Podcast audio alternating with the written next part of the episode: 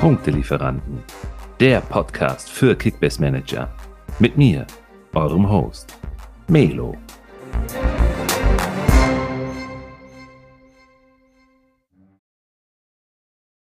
Leute, Leute, es ist soweit. Der 15. Juli, der lang ersehnte Tag ist da. Wir haben im Schnitt immer so um die 1500 bis 2000 Streams pro Episode.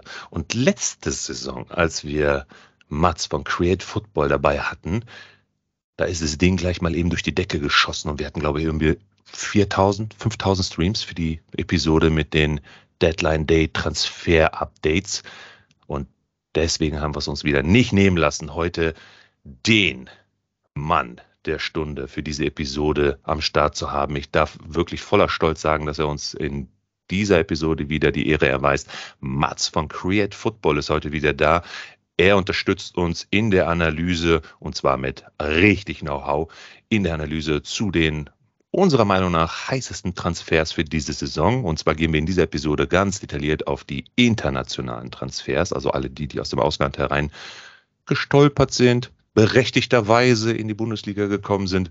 Ähm, da freue ich mich schon drauf. Äh, ich habe neben Mats von Create Football oder wir, Simon natürlich äh, wie immer mit am Start, äh, nochmal einen Ehrengast dazugeholt, denn seine Expertise ist mindestens genauso wichtig äh, wie die von, von Simon, wenn es um Kickbase, Punkte, Marktwerte und Analysen angeht. Und zwar Timo, der Kickbase King. Aber erst einmal Mats, wie geht's dir? Bist du genauso hyped wie wir für diese Episode richtig Vollgas zu geben? Ja, danke für die Einladung, Melo. Äh, ja, ich bin extrem heiß darauf, äh, hier meine Insights zu droppen zu den äh, ganzen Neuzugängen, die in die Bundesliga gekommen sind, weil es eben auch so viele spannende Namen sind diesen Sommer, äh, die die Bundesliga auch total bereichern werden. Und ja, freut mich, dass ich die Ehre habe. Wir uns auch, wirklich. Timo, äh, ich habe schon in der Vorbereitung gesagt, die Klimaanlage habe ich schon angeschmissen, denn ich war so heiß heute den ganzen Tag schon. Wie, wie geht's dir so? Ja, also die Ehre ist auf jeden Fall ganz meinerseits. Ich freue mich mal wieder hier zu sein. Und äh, dann auch noch in so einer Special-Episode, so eine Runde mit äh, Datenanalysten, Profis, mit äh, ja, Simon Kickbase-Profi, mit Melo, dir als deine sonore Stimme. Das ist einfach ein Traum immer hier. Also ich, ich freue mich auf jeden Fall. Ich hab Bock werde ja gleich ganz rot, du danke. Simon, last but not least. Ja, moin, moin. Ich kann mich meinen Vorrednern nur anschließen. Äh, ich freue mich unfassbar dolle auf die Folge.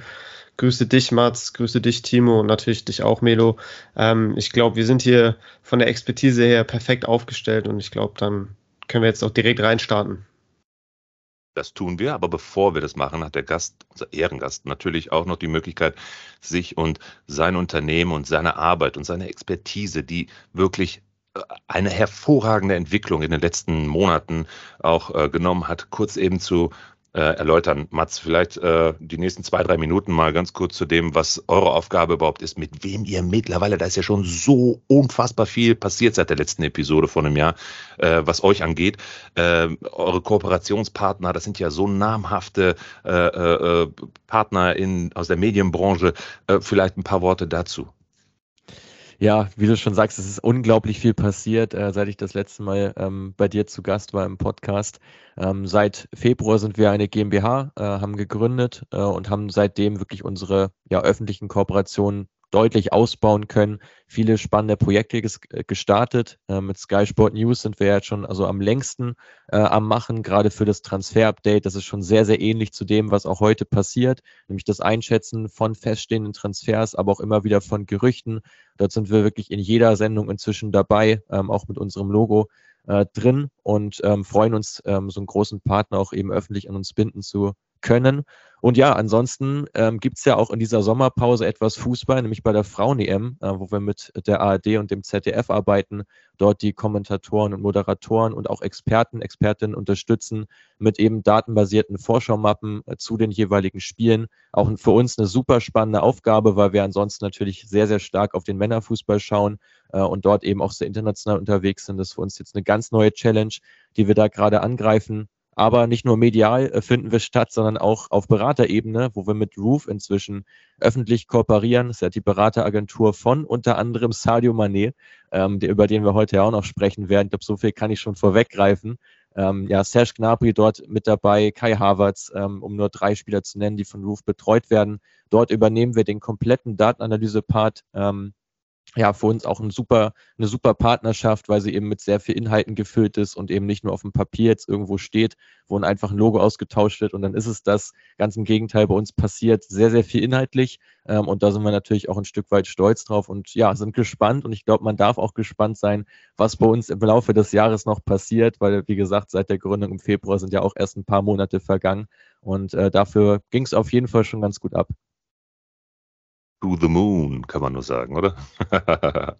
Geil, Glückwunsch wirklich für eure Entwicklung und für das, was ihr da auch macht, ist das letztendlich auch genau die ähm, ja, die Früchte, die ihr da jetzt gerade erntet. Und äh, du hast es vollkommen richtig gesagt. Ne? Ihr steht ja gerade erstmal theoretisch auch ganz am Anfang. Ihr macht das natürlich schon deutlich länger, aber jetzt auch mit der Gründung ähm, schon ein guter Startschuss für dieses Jahr. Und ich freue mich auf eure Entwicklung und auch das, was da noch kommen mag. Und ich äh, würde natürlich auch gerne noch mal ein bisschen die Werbetrommel für euch rühren, denn wer da Interesse hat bei Create Football, gibt es nämlich auch, auch für euch Kickbase Manager zum Beispiel, auch die Möglichkeit, äh, datenbasierte Analysen zu erlernen, richtig? Vielleicht da auch nochmal zwei, drei Worte zu, weil dann würde ich das unter die Shownotes verlinken und dann kann da jeder nochmal draufklicken und euren Kurs, das ist ja ein Online-Kurs, ne, den du da anbietest, ähm, da auch nochmal draufklicken.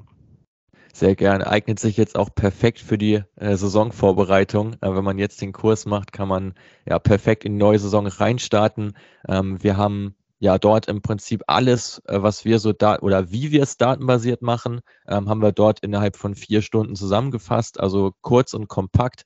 Ähm, eine schöne Schulung lässt sich auch jederzeit pausieren, jederzeit abrufen. Das ist alles komplett frei, äh, wie es einem äh, soweit passt. Man kann am Ende ein Zertifikat bekommen wenn man entsprechend den Abschlusstest äh, besteht und das erlernte Wissen dann anwendet.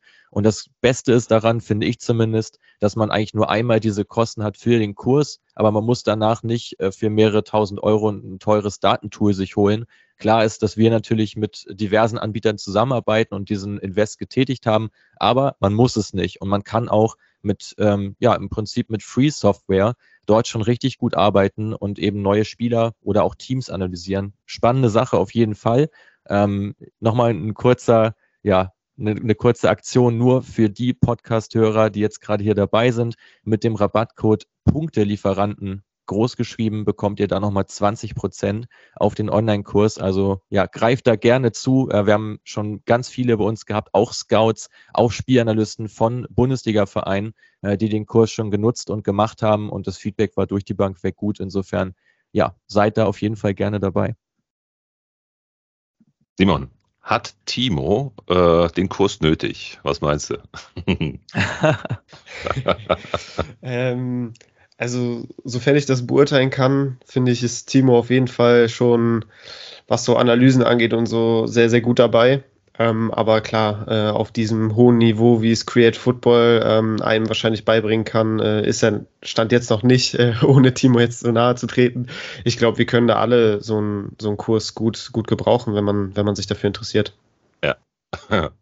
Gut, wir interessieren uns definitiv dafür. Mal schauen, ob wir wirklich gute, gute Expertise haben, um äh, da mitreden zu können. Ich glaube schon, zwar aus der Kickbase-Brille heraus, und dafür haben wir ja auch den Mods dabei, der dann wirklich auch auf datenbasierte ähm, Analysen, äh, Fakten und Co. dann hier jetzt seinen, seinen Input mitliefert. Von daher starten wir direkt mal rein. Wir haben elf Namen, die wir heute äh, droppen werden, wobei wir sechs davon wirklich etwas detaillierter durchgehen. Das sind wirklich ganz, ganz spannende und ganz interessante Namen, ähm, die wir euch heute hier näher ans Herz bringen wollen. Und die restlichen fünf, die gehen wir in einer Art Schnellanalyse durch. Das ergibt sich aber dann auch gleich. Ähm, und wir starten auf jeden Fall in Leverkusen, weil da gibt es wirklich einen, meiner Meinung nach, sehr heißen Transfer, ein ganz junger, äh, äh, heißer Kandidat für die Tor Jägerkanone, vielleicht. Mal sehen. ähm, Adam Schlotzek. Mats, möchtest du da schon mal eingangs ein bisschen was zu erzählen? Was ist er für ein Spielertyp? Und wir schauen dann gleich mal, wie er in das System der Leverkusener reinpasst. Genau, also Adam Lotzek ähm, von Sparta Prag gekommen aus der tschechischen Liga, ähm, galt dort ja so als das Top-Talent der Liga und ich finde, das ist auch absolut berechtigt, äh, diese Bezeichnung.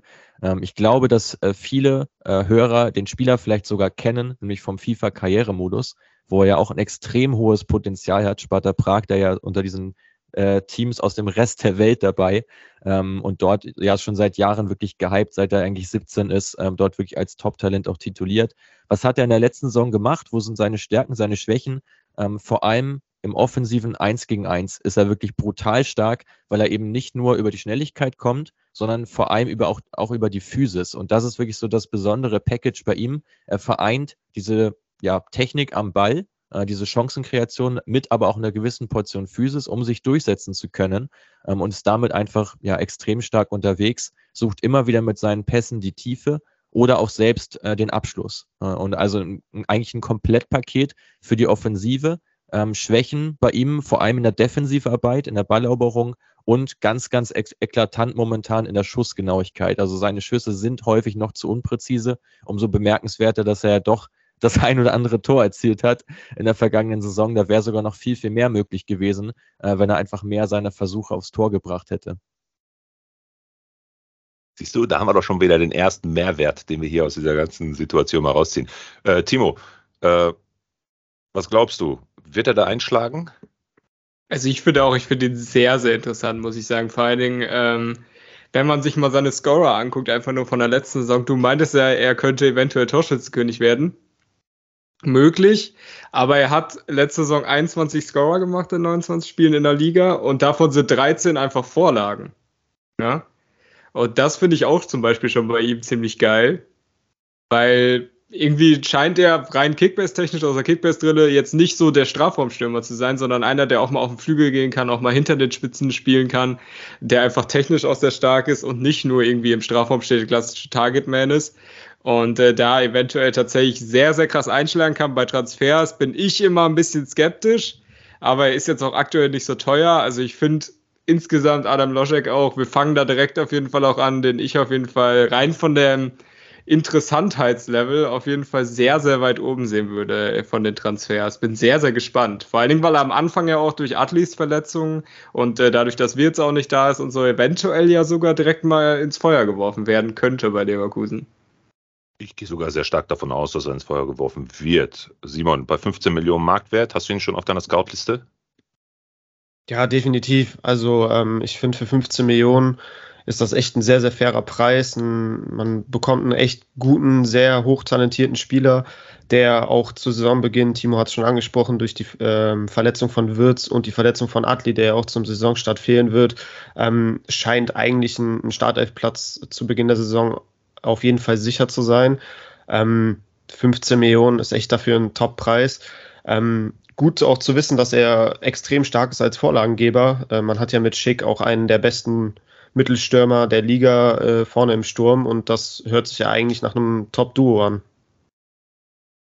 Durch den Weggang von unserem lieben Haaland. Ne? Und höchstwahrscheinlich, da kann aber vielleicht Mats gleich noch mal ein bisschen was aus der Gerüchteküche erzählen, äh, dem gegebenenfalls auch äh, jetzt anstehenden Wechsel von Lewandowski. Könnte da jetzt nicht tatsächlich auch schick der Nutznießer sein, wenn er so Top-Vorlagengeber hat? Ein Lotzek, auf der anderen Seite ein DIB, wird sowieso dahinter. Ist das nicht vielleicht doch der aussichtsreichste neue Torschützenkönig der kommenden Saison?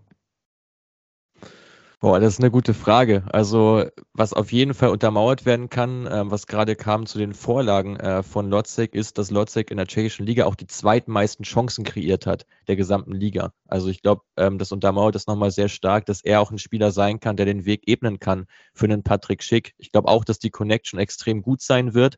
Ähm, Frage ist natürlich, von wo aus Lotzek seine Vorlagen letztlich gibt.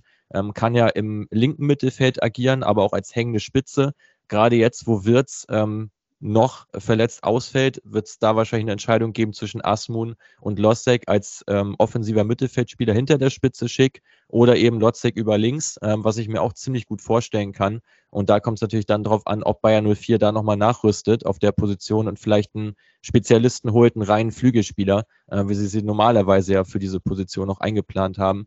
Also ich glaube, äh, dass Schick auf jeden Fall sehr von Lotzek profitiert und vor allem dann, wenn Wirtz wieder fit ist, weil man hat dann im Grunde genommen drei Spieler, die alle drei stark sind in der Chancenkreation in dieser Reihe hinter dem tschechischen Mittelstürmer. Geil. Also ich, ich muss auch sagen, also äh, schick, wenn, wenn man jetzt, man muss natürlich gucken, was bei Bayern passiert, ne, ob Lewandowski geht, wer dann eventuell noch, noch kommt oder so, ne, weil Stoßstimmer bei Bayern ist natürlich immer erstmal der Favorit auf die Torschützenkrone, müssen wir nicht drüber reden. Aber schick, Dark Horse auf jeden Fall, wenn man, wenn man ein bisschen gegen den Bayern Mainstream tippen will, dann sollte Schick auf jeden Fall sehr, sehr weit vorne mit dabei sein. Also auch diese Spieler, die um ihn rum sind, ne, haben wir, haben wir alle Namen schon genannt. Das ist schon, also Leverkusens Offensive erwarte ich mir eigentlich sehr, sehr viel. Die sind schon sehr, sehr geile Spieler vorne. Aber es ist nicht meistens immer so, ne? wenn man zu hohe Erwartungen hat und äh, vor allen Dingen Leverkusen auch in sich selbst, äh, dass sie dann auch wieder zum Ende der Saison hin die, den Klassiker wiedergeben. Naja, wer weiß, wir werden sehen. Äh, traut ihr euch denn jetzt schon, Timo und Simon, äh, eine Punkte-Prediction rauszugeben für den Kollegen? Ja, also ohne dass man äh, eine Minute von ihm in der Fußball-Bundesliga gesehen hat, ist das natürlich nicht immer ganz so leicht. Aber ähm, ja, das, was man von ihm erwarten kann, ist auf jeden Fall sehr vielversprechend. Und ich denke mal, das wird sich auch in den Kickbase-Punkten widerspiegeln. Ich würde jetzt mal ähm, ja, so ein so 90er bis 100er Punkteschnitt würde ich jetzt mal so predikten. Das ist, erscheint für mich auf jeden Fall realistisch. Ja, ich sehe bei ihm auch eher das Problem vielleicht dann, also im Schnitt, wenn er spielt, sagen wir mal so. Wenn er startet, dann traue ich ihm sogar einen 100 bis 120er Schnitt zu. Wer, wer weiß, ne, man muss sich nur anschauen, Schick macht 140 im Schnitt, Diaby letzte Saison 128. In der Leverkusener Offensive machst du einfach deine Punkte. Aber er wird halt einfach nicht jedes Spiel starten. Ne? Sobald Adli wieder da ist, sobald Wirtz wieder da ist, ne? Leverkusen spielt auch Champions League, dann eventuell Europa League, wenn sie ausscheiden sollten, je nachdem, wird er auch da seine Pausen bekommen. Also ist ein 90er-Schnitt, ich sag mal, wenn er dann mal von der Bank kommt oder so, vielleicht 90, 95 bis 100, sowas würde ich ihn eventuell einordnen, ja. Ich nehme euch beim Wort, Jungs die Abrechnung am Ende der Saison, ne, die Episode, die habe ich schon im Kalender stehen und dann werden wir mal sehen. Aber ist da, schon mal, so kommt ist das schon mal ein gutes Zeichen, dass Timo und ich uns grundsätzlich einig sind, was den Punkt Ich bin überrascht. Ich bin überrascht. äh, mal sehen, ob ihr euch gleich auch noch einig seid, denn wir wechseln jetzt von Leverkusen nach Frankfurt. Äh, Simon, wir haben gestern in unserer Episode die Frankfurter ja im Detail schon einmal analysiert in der Teamanalyse und da ist uns ein Name in der Diskussion wirklich sehr, sehr ähm, hängen geblieben und wir haben auch intensiv äh, darüber diskutiert, macht der Wechsel Sinn, wer profitiert, ähm, was passiert, wenn und so weiter. Äh, wir gehen jetzt rüber nach Frankfurt und äh, sind beim Mario. Marin, Marin, Herr Martin, Götze. Ähm, ich bin mal gespannt, was Mats jetzt zu ihm sagt, wie er sich dort einfindet. Das, da geht es ja eher darum, wir wissen ja alle, wie er so ist, der Götze. Ähm, schlimm genug, wer, wer nicht. Ähm, aber insbesondere, Mats, wollen wir mal einen Fokus darauf legen, ähnlich wie jetzt in Leverkusen auch, profitieren andere Spieler von ihm und seiner Integration ins Spiel. Aber erstmal vielleicht zu, zum Götze an sich. Ja, ich glaube, zu Götze an sich gibt es auch eine ganze Menge zu sagen. Ähm, weil ich meine, er hat seinen Spielstil schon ganz schön verändert jetzt äh, bei der PSV Eindhoven im Vergleich zu seiner vorherigen Zeit in Dortmund, wo er ja vor allem über seinen Antritt gekommen ist, über sein Dribbling, äh, wo er immer wieder auch Räume gesehen hat, Lösungen gefunden hat für enge Situationen. Ähm, das hat er natürlich immer noch ein Stück weit in sich, aber hat sein Spiel verändert und ist mehr zum Passgeber geworden. Positioniert sich gerne auch mal ein bisschen tiefer, ist so dieser Spieler, der nicht selber auf den Abschluss geht, sondern eben seine Mitspieler in Szene setzt, immer wieder mit kreativen Pässen, ähm, weil eben auch sein Antritt nicht mehr derselbe ist wie äh, noch zu Beginn seiner Karriere, was ja auch logisch äh, irgendwo erscheint. Ähm, aber in dieser Rolle, gerade im System von Roger Schmidt, hat er extrem gut funktioniert nicht die Wahnsinns-Scorer-Werte aufgerufen, ähm, aber gerade in dieser Ebnung äh, von Chancen, so dieser Initiator äh, von guten Möglichkeiten, da hat er doch einen großen Impact auch gehabt auf das Spiel. Ähm, und ich bin wirklich sehr, sehr gespannt, äh, welche Rolle er bei Eintracht Frankfurt da einnehmen wird, gerade im zentral-offensiven Mittelfeld, wo es ja auch noch Spieler gibt wie Kamada und Lindström, äh, die jetzt alle sich auch schon mehr an den Spielstil unter Glasner gewöhnt haben. Ähm, wie schnell Götze wirklich einen ja extrem ho hohen Impact haben kann auf die Eintracht. Auch wieder mega krass. Das hätte ich ja, du hast vollkommen recht, denn wer hat ihn jetzt schon in der letzten Saison auf dem Zettel gehabt? Der war ja weg und äh, ja, hat sich da 100 Pro tatsächlich auch anscheinend auch vom Spielstil her verändert. Simon, vielleicht noch mal kurz von deiner Sicht der Dinge, wir haben es ja gestern diskutiert. Äh, was glaubst du, wer sind die Nutznießer derzeit und hast du jetzt neue Erkenntnisse dadurch, dass Mats jetzt so ein bisschen aus dem Nähkästchen geplaudert hat und durch Fakten basiert jetzt auch nochmal gezeigt hat, wie Götze jetzt eigentlich spielt? Bleibst du dabei bei deiner Aussage von gestern? Ja, also zuallererst muss ich auf jeden Fall sagen, dass das ein Transfer ist, auf den ich mich riesig freue, ähm, endlich ihn wieder in Kickbase zu haben und in der Bundesliga spielen zu sehen. Ich war immer ein großer Götze-Fan und ich wusste auch immer, dass er ein echt außergewöhnlicher Fußballer ist, der natürlich eine, eine schwere Zeit durchgemacht hat, aber sich jetzt wieder ins Rampenlicht gespielt hat. Ähm, als der Transfer offiziell wurde, ja, habe ich mich nicht nur für ihn persönlich, sondern natürlich auch für, für die Eintracht-Fans und die Bundesliga-Fans gefreut. Ähm, grundsätzlich, jetzt durch die, die Analyse von Mats, äh, hat sich jetzt an meinem Blick auf Götze nicht wirklich viel verändert. Ähm, ich hatte ihn auch primär so als äh, Spieler äh, in Erinnerung oder im Kopf, der, der Chancen kreieren wird für andere, der viele Pässe spielt, der auch in engen Situationen durch seine gute Technik Situationen auflösen kann und ähm, Spieler in Szene setzen kann. Äh, ich glaube, er wird sich schnell äh, an das System und an den Spielstil von Frankfurt und auch von, von Glasner gewöhnen können und ich glaube, er wird eine, eine große Saison spielen. Timo, hast du da was gegen? Glaube nicht, ne? Ja, ich bin ein bisschen gespannt, ne? Weil, ja, ich wusste äh, es. nee, äh, ich sag gar nichts dagegen. Ich bin auch optimistisch und ich freue mich auch mega, dass er wieder da ist. Ne? Und gerade bei Frankfurt, bei einer Mannschaft, wo er auch von den Fans wahrscheinlich sehr, sehr viel Unterstützung bekommen wird. Er hat es ja nicht immer einfach gehabt, so, ne? Mit dem Bayern-Wechsel und so weiter. Äh, die Historie ist ja bekannt. Ich bin gespannt, wie er sich so einfinden wird. Ich denke mal, es wird schon noch ein bisschen seine Zeit dauern, ne? Aber umso besser, dass halt da ist, um äh, da auch ein bisschen Insights aus der äh, holländischen Liga zu geben, weil da bin ich ehrlich, haben wir jetzt nicht so oft reingeschaut, ne? Und ähm, aber er soll sich da ja wohl ganz gut gemacht haben. Das habe ich auf jeden Fall mitbekommen. Ich bin auf jeden Fall gespannt, ob er jetzt bei Kickbass direkt einschlagen wird. Bin ich ein bisschen skeptischer als Simon vielleicht. Mm aber ich kann mir das schon durchaus vorstellen. Ne? Je nachdem, wie man Frankfurt sieht. Ich meine, die haben jetzt äh, natürlich mit Champions League Dreifachbelastung am Anfang der Saison, je nachdem. Ähm, haben sich aber gut verstärkt, finde ich. Haben sehr, sehr viele interessante Spieler geholt.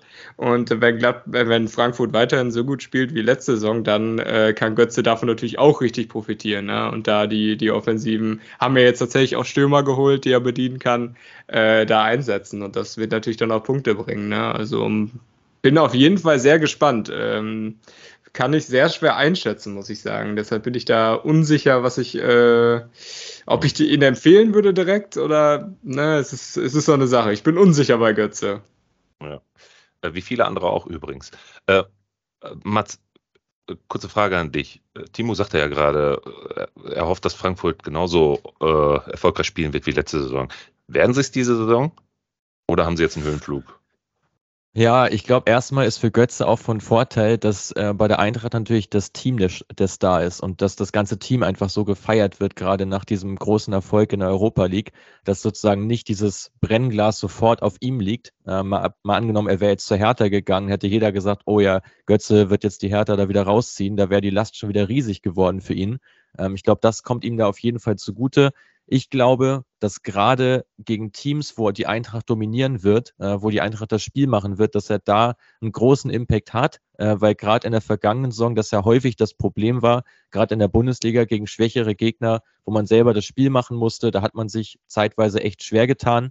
Ähm, und ich glaube, das wird so ein bisschen die Frage sein, ähm, ja, gegen wen spielst du? Spielt eher Götze, spielt vielleicht auch eher Lindström und dann natürlich auch aufs System geblickt. Spielst du mit einem zentral offensiven Mittelfeldspieler und zwei klaren Mittelstürmern oder eben mit so zwei hängenden äh, Spitzen, äh, was ja auch äh, die Eintracht das ein oder andere Mal dann gemacht hat. Gerade auch in dieser Zeit mit dem, ähm, mit dem Dreiersturm mit Rebic, Aller und, und äh, Jovic gab es das ja auch das eine oder andere Mal. Auch sowas wäre denkbar. Da wäre es natürlich dann wirklich die Frage, ob Götze noch äh, diesen offensiven Part überhaupt spielt oder ob man ihn dann sogar eine Position zurückzieht und sozusagen als Tiefenspielmacher einsetzt. Das kann ich mir sehr gut vorstellen. Das hätte natürlich gerade auf Kickbase jetzt geblickt sehr viele Vorteile in Bezug auf Pässe, weil er natürlich als ja, zentraler Mittelfeldspieler, der tiefer äh, eingesetzt wird, auch sehr viel in der gegnerischen Hälfte operiert, ähm, auch wenn er vielleicht nicht in den torkritischen Szenen äh, und ähm, Zonen unterwegs ist. Aber meint ihr denn nicht, Simon und Timo, dass er vielleicht auch ein Rotationsopfer werden kann? Klar ist der Name Götze ein großer Name, aber ich bin da schon bei Mats, der dann sagt, das Team ist natürlich der Star und das ist auch ein guter äh, Punkt wirklich ein wichtiger Aspekt, zu sagen, er kann sich da sicherlich und in Ruhe da in das Team integrieren. Aber ist das dann nicht auch die Gefahr, genau deswegen dann zu sagen, wir können auch mal auf den Götze verzichten äh, und, und rotieren ihn raus? Also meint ihr, diese fast 16 Millionen Marktwert sind es jetzt schon äh, wert, ihn da reinzuholen? Denn ich glaube nicht, dass er so einen hohen Punkteschnitt, ja, vielleicht doch schon etwas höheren Punkteschnitt haben wird, aber ähm, jetzt die Gesamtpunkte wahrscheinlich dann darunter leiden werden, weil er nicht jedes Spiel zum Einsatz kommen wird. Ja, also ich, natürlich wird er äh, auch von der Rotation betroffen sein. Ich glaube, das bleibt nicht aus bei dem breiten Kader, den sich Frankfurt jetzt da auch ähm, zusammengestellt hat. Äh, er hatte ja auch immer mal wieder in den vergangenen Jahren mit, mit Fitnessproblemen zu kämpfen. Ähm, scheint er jetzt auch noch nicht bei 100 Prozent zu sein. Ähm, so was man jetzt aus Frankfurt hört, äh, muss er wohl noch ein bisschen was nachholen, was die Fitness angeht.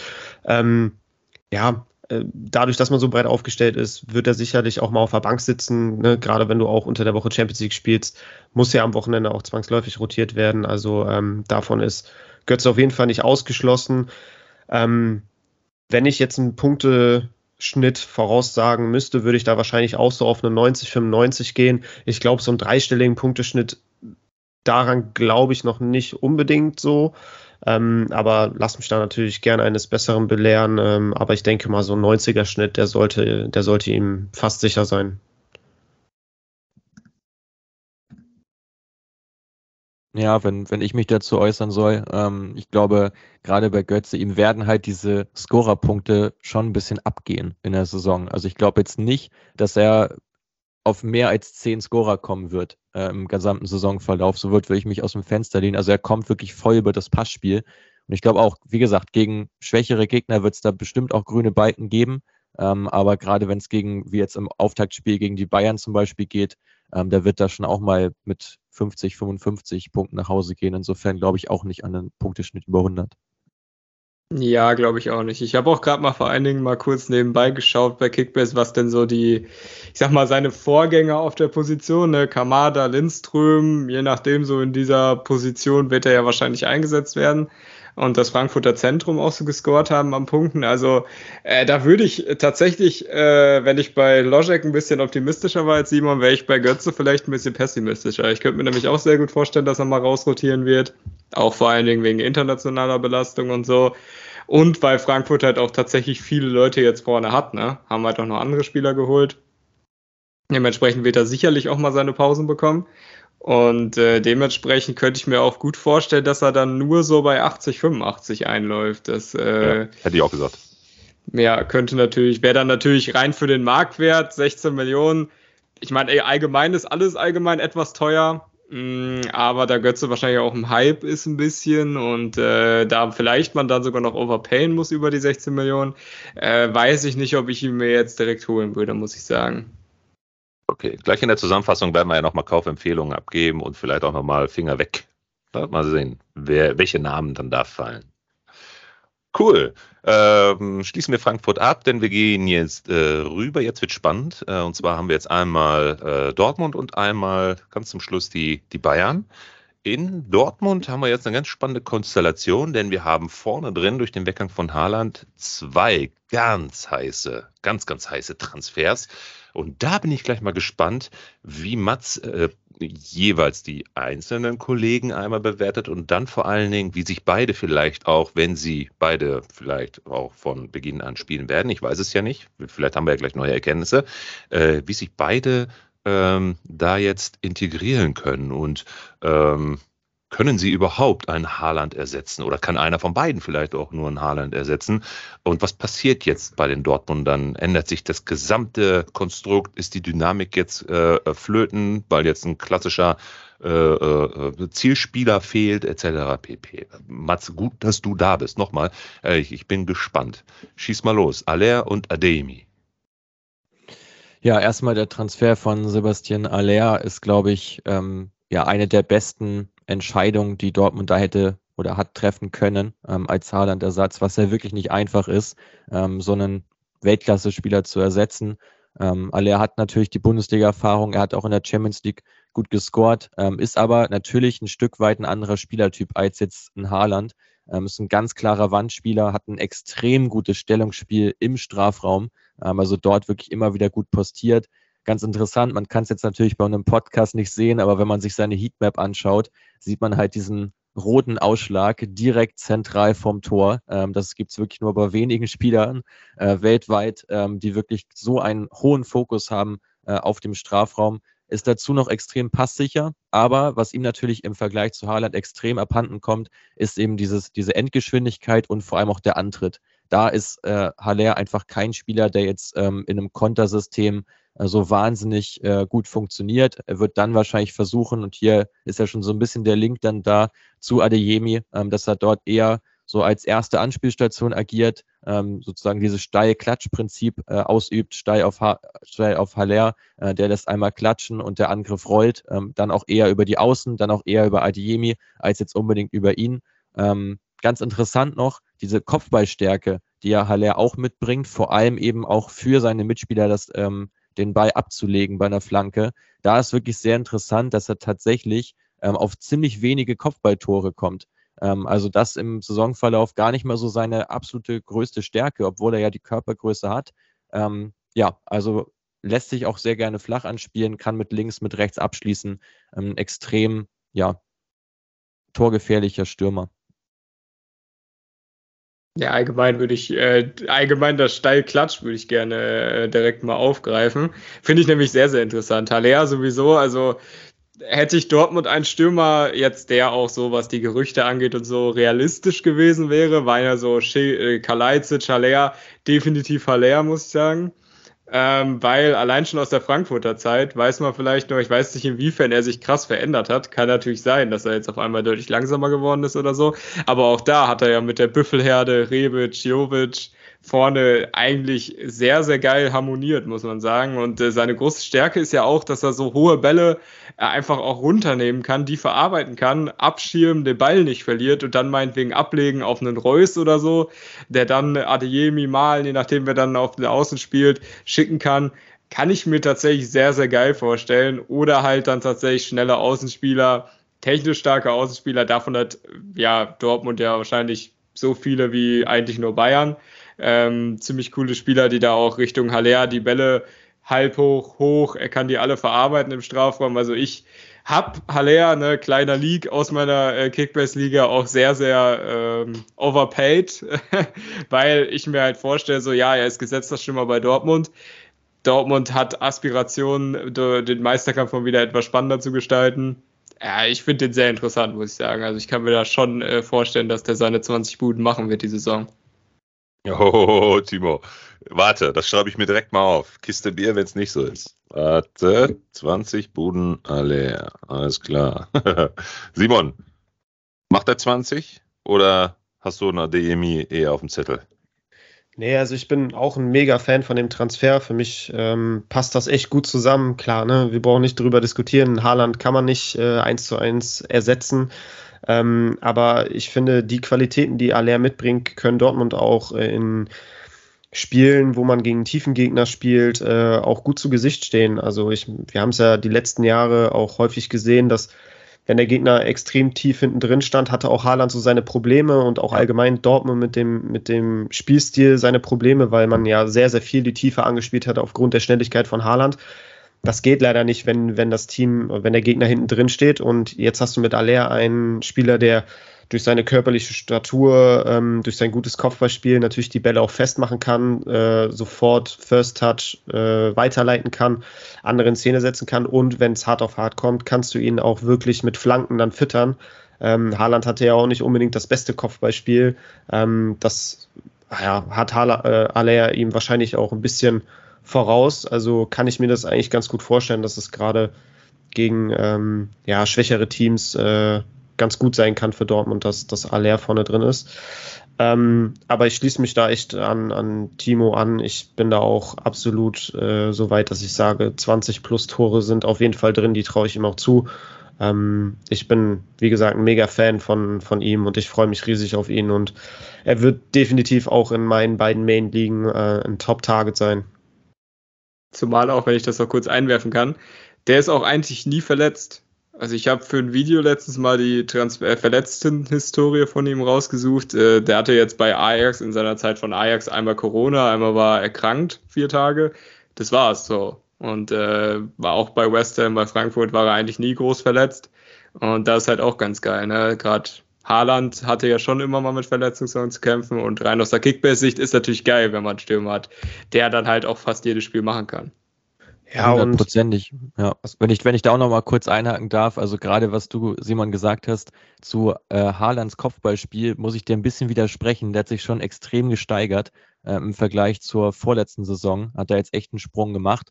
Ähm, aber genau diese Verletzungsanfälligkeit wären auch der Grund, warum ich einen Haller über einen Schick setzen würde. Aus dem genau dem gleichen Grund, weil eben Haaland und Schick beide ja extrem verletzungsanfällig sind, immer mal wieder auch ausfallen, teilweise auch über längere äh, Zeiten und ähm, Sebastian Aller eben nicht.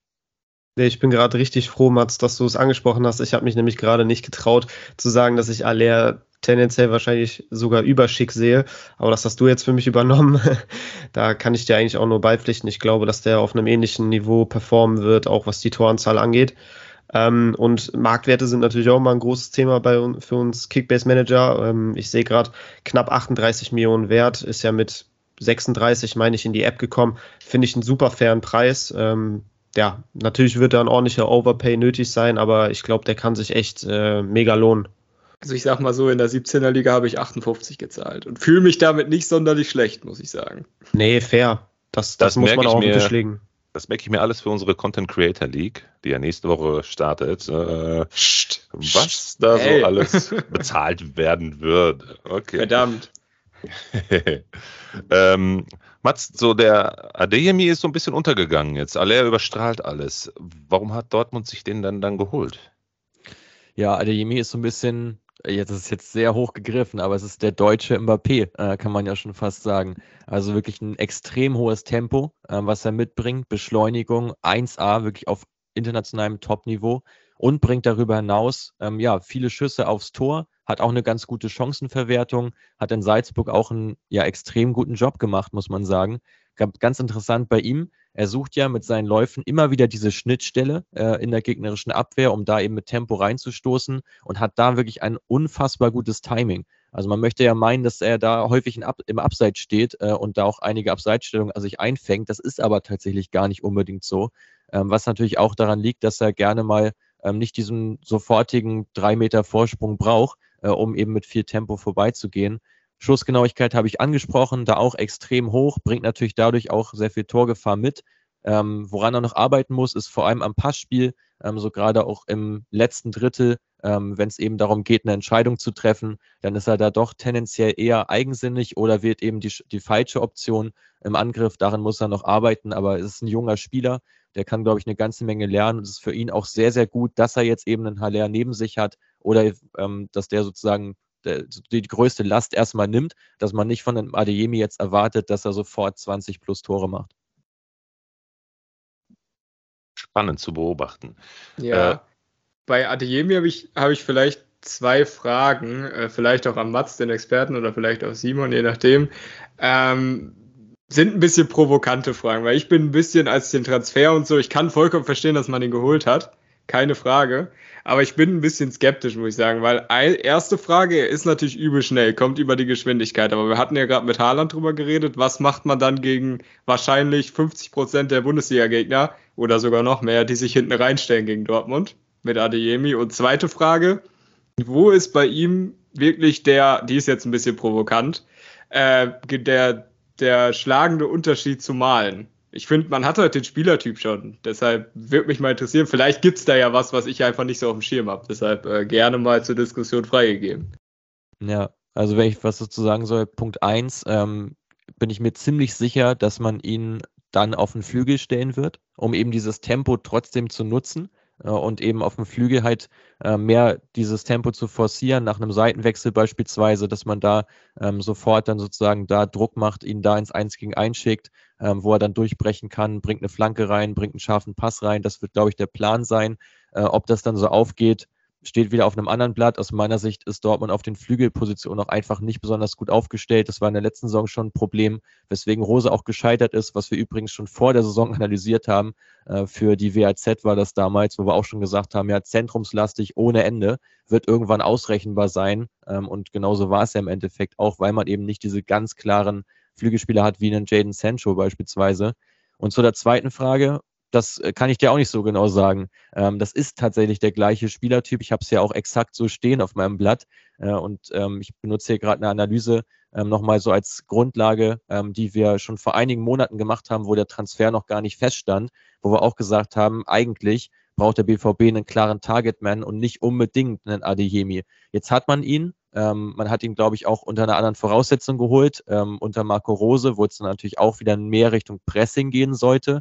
Ich glaube, wie gesagt, äh, aus den Gründen, dass die Adeyemi viel auch auf dem Flügel parken werden, ähm, was ein Daniel Malen, ähm, der doch eher ein bisschen physischer daherkommt und nicht diesen, ja, diesen absoluten Topspeed. Er ist schon auch schnell, aber hat nicht den Topspeed wie ein Adeyemi, ähm, dass Malen darunter wirklich leiden wird jetzt in der Saison ähm, und dass ich mir auch gut vorstellen kann, dass man ihn vielleicht sogar noch abgibt.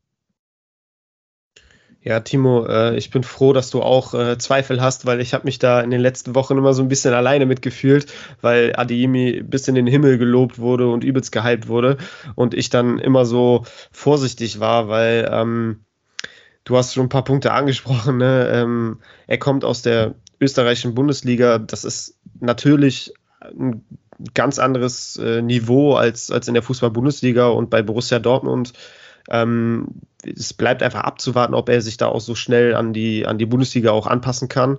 Äh, natürlich traut man es ihm zu und mit seinen Qualitäten wird er auch da ganz gut funktionieren, aber ich denke mal, es braucht alles etwas mehr Zeit, als man vielleicht erwarten mag. Ähm, dazu finde ich, kommt ja auch noch sein, seine Körperlichkeit. Er ist ja schon auch recht schmal, ähm, kann da durchaus auch noch ein bisschen Muskelmasse draufpacken. Die Bundesliga ist ein bisschen körperlicher auch. Vielleicht hat er da auch ein paar Probleme noch, sich dann äh, ja, von seiner Statur her auch äh, sofort durchzusetzen. 30 Millionen Marktwert ist ein sehr, sehr stolzer Preis. Ähm, ich glaube, er wird enorm auch in dem Doppelpack mit Aller äh, profitieren, so dass, dass er da so einen Spielertyp ähm, wie Aller neben sich hat. Ich glaube, würde es den nicht geben, hätte es Adiemi, was, was Punkte angeht, noch mal schwerer. Ähm, ich bin da echt sehr zwiegespalten, ob er mir die 30 Millionen plus, äh, sicherlich wird da auch ein Overpay nötig sein, äh, wert ist, stand jetzt, ohne dass ich eine Minute gesehen habe. Ähm, steht bei mir nicht ganz oben auf der Liste, muss ich ehrlich sein, für den Preis. Bei Timo sicher auch nicht, bei mir erst recht nicht. Ich bin Schalter. Also könnt ihr euch da sicher sein, in der Content Creator League äh, gebe ich jetzt schon äh, mal bekannt, ich werde nicht einen Dortmunder kaufen. Nicht einen. Vielleicht auch okay. gut so, denn sie stellen ja sehr hohe Ansprüche. Mats, was glaubst du abschließend? Sind die Ansprüche der Dortmunder auf die Meisterschaft gerechtfertigt bei den Transfers und dem System und den Namen, die da jetzt genannt und so ein Stück weit auch bei den neuen jetzt hier analysiert worden ähm, ist? Glaubst du, sie können den Bayern mal wieder gefährlich werden nach zehn Jahren, elf Jahren? Ich glaube, das ist ja so generell die Hoffnung. Ich bin mal gespannt, ähm, ob sich noch was tut Richtung David Raum, äh, weil das natürlich auch nochmal ein Faktor werden kann. Ein Spieler, der extrem gute Flanken schlägt, da könnte Haller nochmal von mehr profitieren. Also ich lege mich da auch nochmal fest, wenn Raum kommen sollte, dann ähm, sollte man noch mehr Geld auf Haller setzen, ähm, weil natürlich noch bessere Flanken da kommen werden. Gerade auch von der linken Seite, wo Guerrero ja auch eher über Spielerische kommt und jetzt nicht äh, sechs Flanken da reinzimmert pro Spiel. Ähm, das nochmal so abschließend äh, zu der Thematik. Ähm, ansonsten denke ich, man hofft es auf jeden Fall. Ich glaube, es wird auf jeden Fall enger werden. Ich sehe da auch Leverkusen, die ihren Kader ja komplett beisammengehalten haben und sogar noch etwas verstärkt jetzt mit Losek. Ähm, die haben natürlich mit Wirtz gerade ein bisschen zu kämpfen, muss man gucken, dass man das irgendwie kompensiert bekommt. Aber die werden gerade zur Rückrunde raus, glaube ich, richtig angreifen.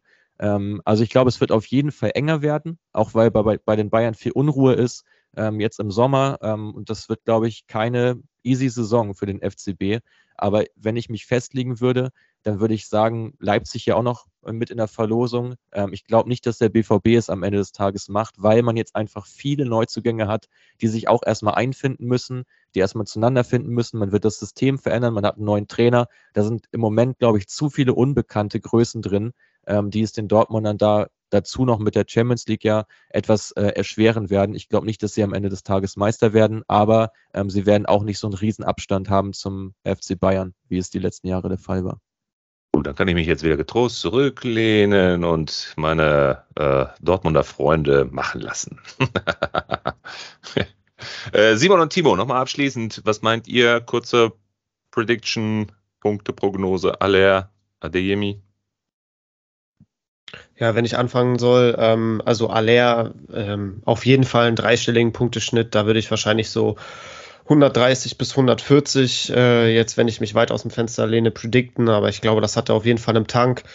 Ähm, bei Adeyemi bin ich tatsächlich noch unter 100. Äh, da würde ich auch so einen so Punkteschnitt zwischen 80 bis 90 würde ich da so raushauen. Äh, ich denke mal, das, das wird er so machen. Ja, bei Haller würde ich so direkt unterschreiben. Ich hätte genau 130 bis 150, hätte ich gesagt, circa, je nachdem, wie Dortmund abreißt äh, vorne.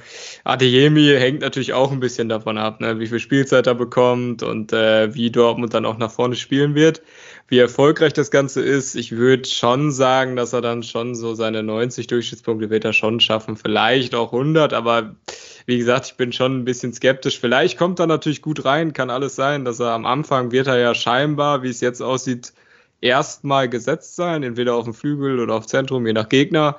Mal schauen, wie das klappt dann mit äh, Haller und Adeyemi, aber insgesamt, ähm, ja, bin ich Haller deutlich äh, optimistischer sehen als Adeyemi. Cool. So, Dortmund abgeschlossen. Meisterschaft können sie abschreiben. Mal sehen. äh, wechseln wir wir haben noch zwei äh, Detailanalysen ähm, bei den Bayern, die logischerweise natürlich wieder Meisterschaftskandidat Nummer eins sind, wo auch sehr viel passiert ist. Ähm, zwei ganz interessante Namen, die wir jetzt in der Detailanalyse und gleich noch einen dritten Namen sogar in der Schnellanalyse einmal durchgehen. Ähm, womit sollen wir anfangen? Äh, ich würde sagen, wir machen, wir machen den Gravenberg, oder? Ja, doch. Wir gehen mal ins Mittelfeld, wir machen den Gravenberg.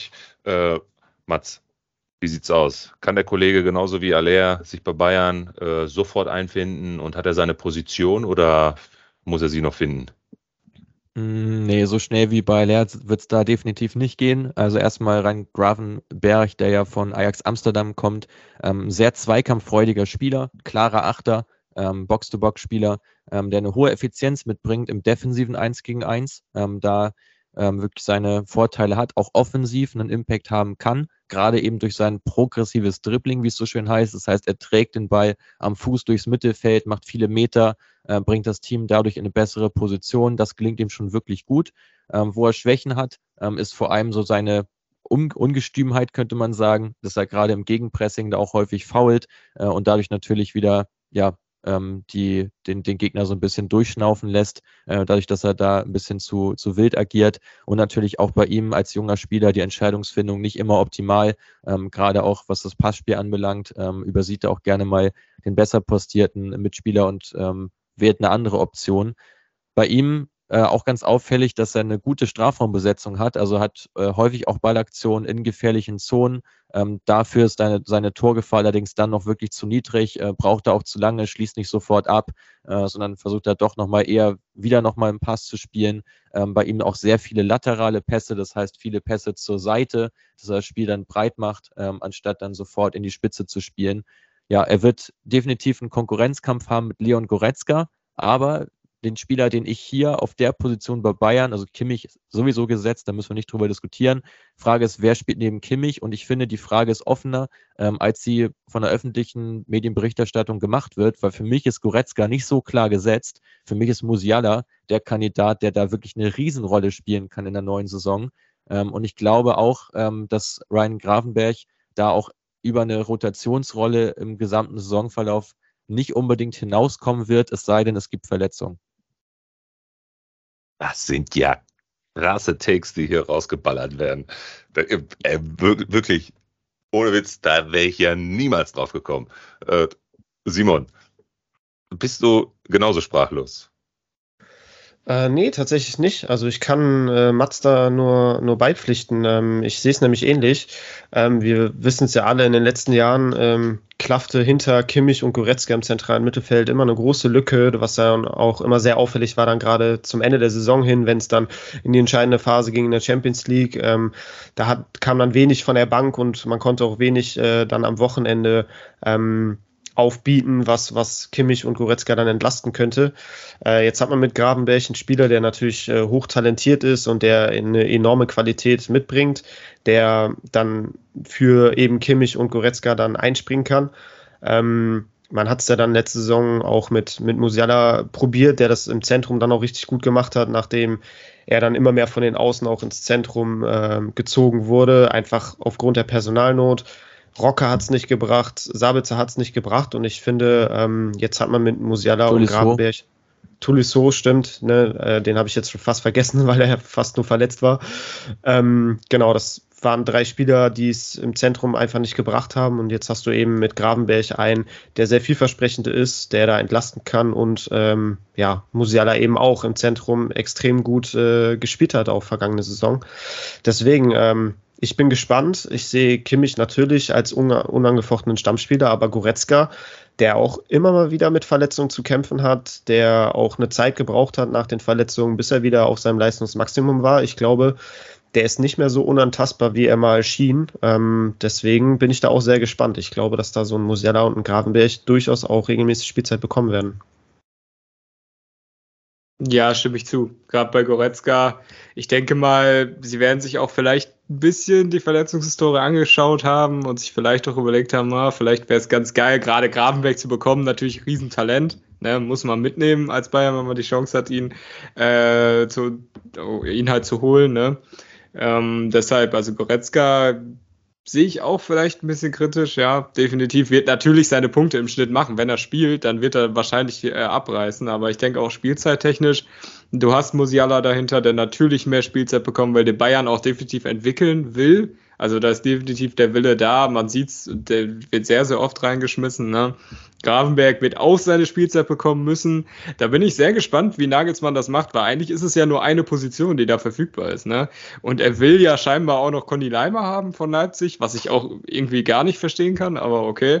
Ähm, dann wären es selbst mit Sabitzer, Leimer, whatever. Ne? Also ich sag mal mit Musiala, Gravenberg, Goretzka, Leimer, Sabitzer, das sind fünf Spieler für effektiv eine Position, weil Kimmich sagen wir mal ehrlich, wird vielleicht zwei Spiele mal rausrotieren, sonst wird der Fall eh so gut wie immer spielen. Und äh, das finde ich tatsächlich sehr, sehr interessant. Also, weil wir gerade bei Dortmund schon von Zentrumlastig ges äh, gesprochen haben, jetzt äh, hat Bayern da auf jeden Fall nachgelegt, muss ich sagen. Ich bin äh, sehr gespannt, muss ich sagen, wie sich das Zentrum da verhalten wird und wer da so die Spielzeit bekommen wird. Ja gut, also man, aber wie Simon ja auch schon gesagt hat, man hat ja auch Spieler für die Breite abgegeben, mit jetzt eben Tolisso, Rucker, die beide ja weggegangen sind. Sabitzer hat auch nicht besonders gut funktioniert bislang, da hat man sich, glaube ich, auch mehr erhofft äh, von ihm. Und ich finde, für die Breite ist das auch ein wirklich guter Transfer, ähm, auch nicht zu teuer gewesen jetzt Gravenberg.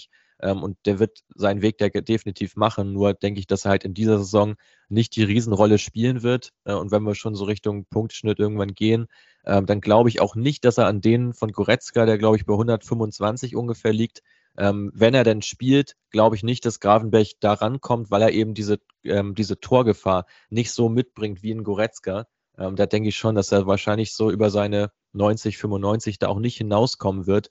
Ähm, und für mich auch kein besonders gutes Preis-Leistungs-Verhältnis, wenn man sich das alles anschaut. Kann aber ein Spieler sein, der gerade im Saisonverlauf interessant wird, wenn es eben Verletzungen gibt und man weiß, ähm, dass Gravenberg mehr spielen wird.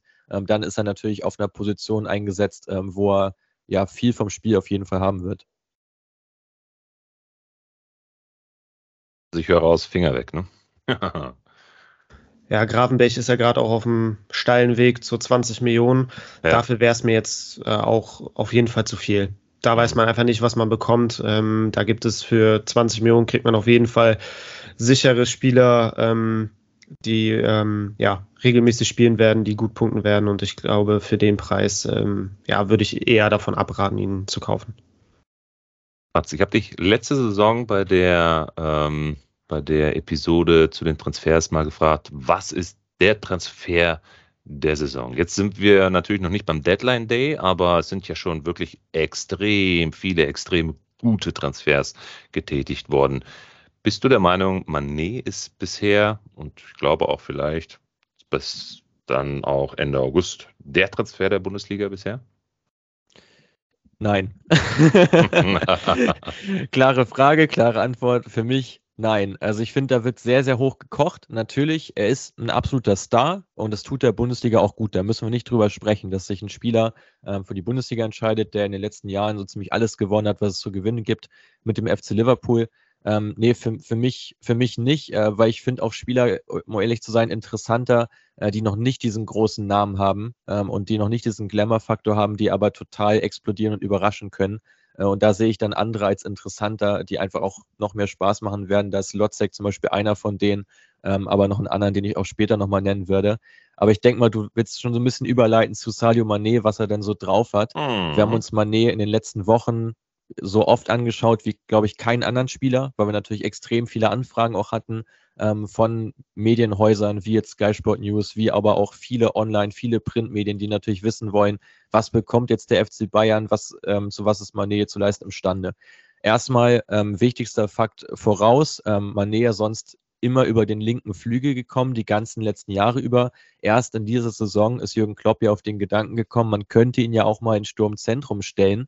Und auch dort hat er sich extrem bewiesen. Äh, wenn man jetzt den Quervergleich mal aufstellt zwischen Sadio Mané, zwischen Gnabry, Coman, äh, Sané und Lewandowski, dann stellt man fest, wenn man jetzt alle fünf Spieler in einen Vergleich setzt, dass Mané dann nur ja, im Grunde genommen ähm, bei äh, den Dribblings äh, tatsächlich ganz gut abschneidet. Ansonsten gibt es immer einen Spieler, der besser ist als er.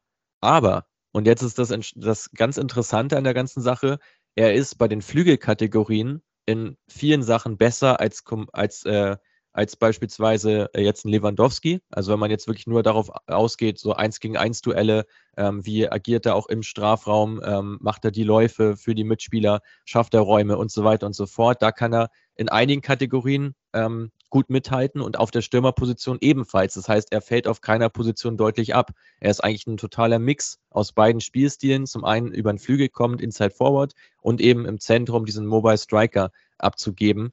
Ähm, sehr, sehr interessante Personalie, wobei man sagen muss, Manet hat, wenn man sich jetzt die letzten Jahre so ein bisschen anschaut und mal vergleicht, was hat er denn in der letzten Saison geleistet und was in der Saison zuvor, da hat er in vielen Kategorien wirklich auch abgebaut. Seine Schüsse sind ein bisschen hochgegangen, seine Torquote ist hochgegangen, aber ansonsten hat er in vielen Werten wirklich eher ein Stück weit abgebaut. Ähm, und ich finde, das wird bei dieser Diskussion um Manet, der ja so total gehypt wird, immer ein bisschen vergessen.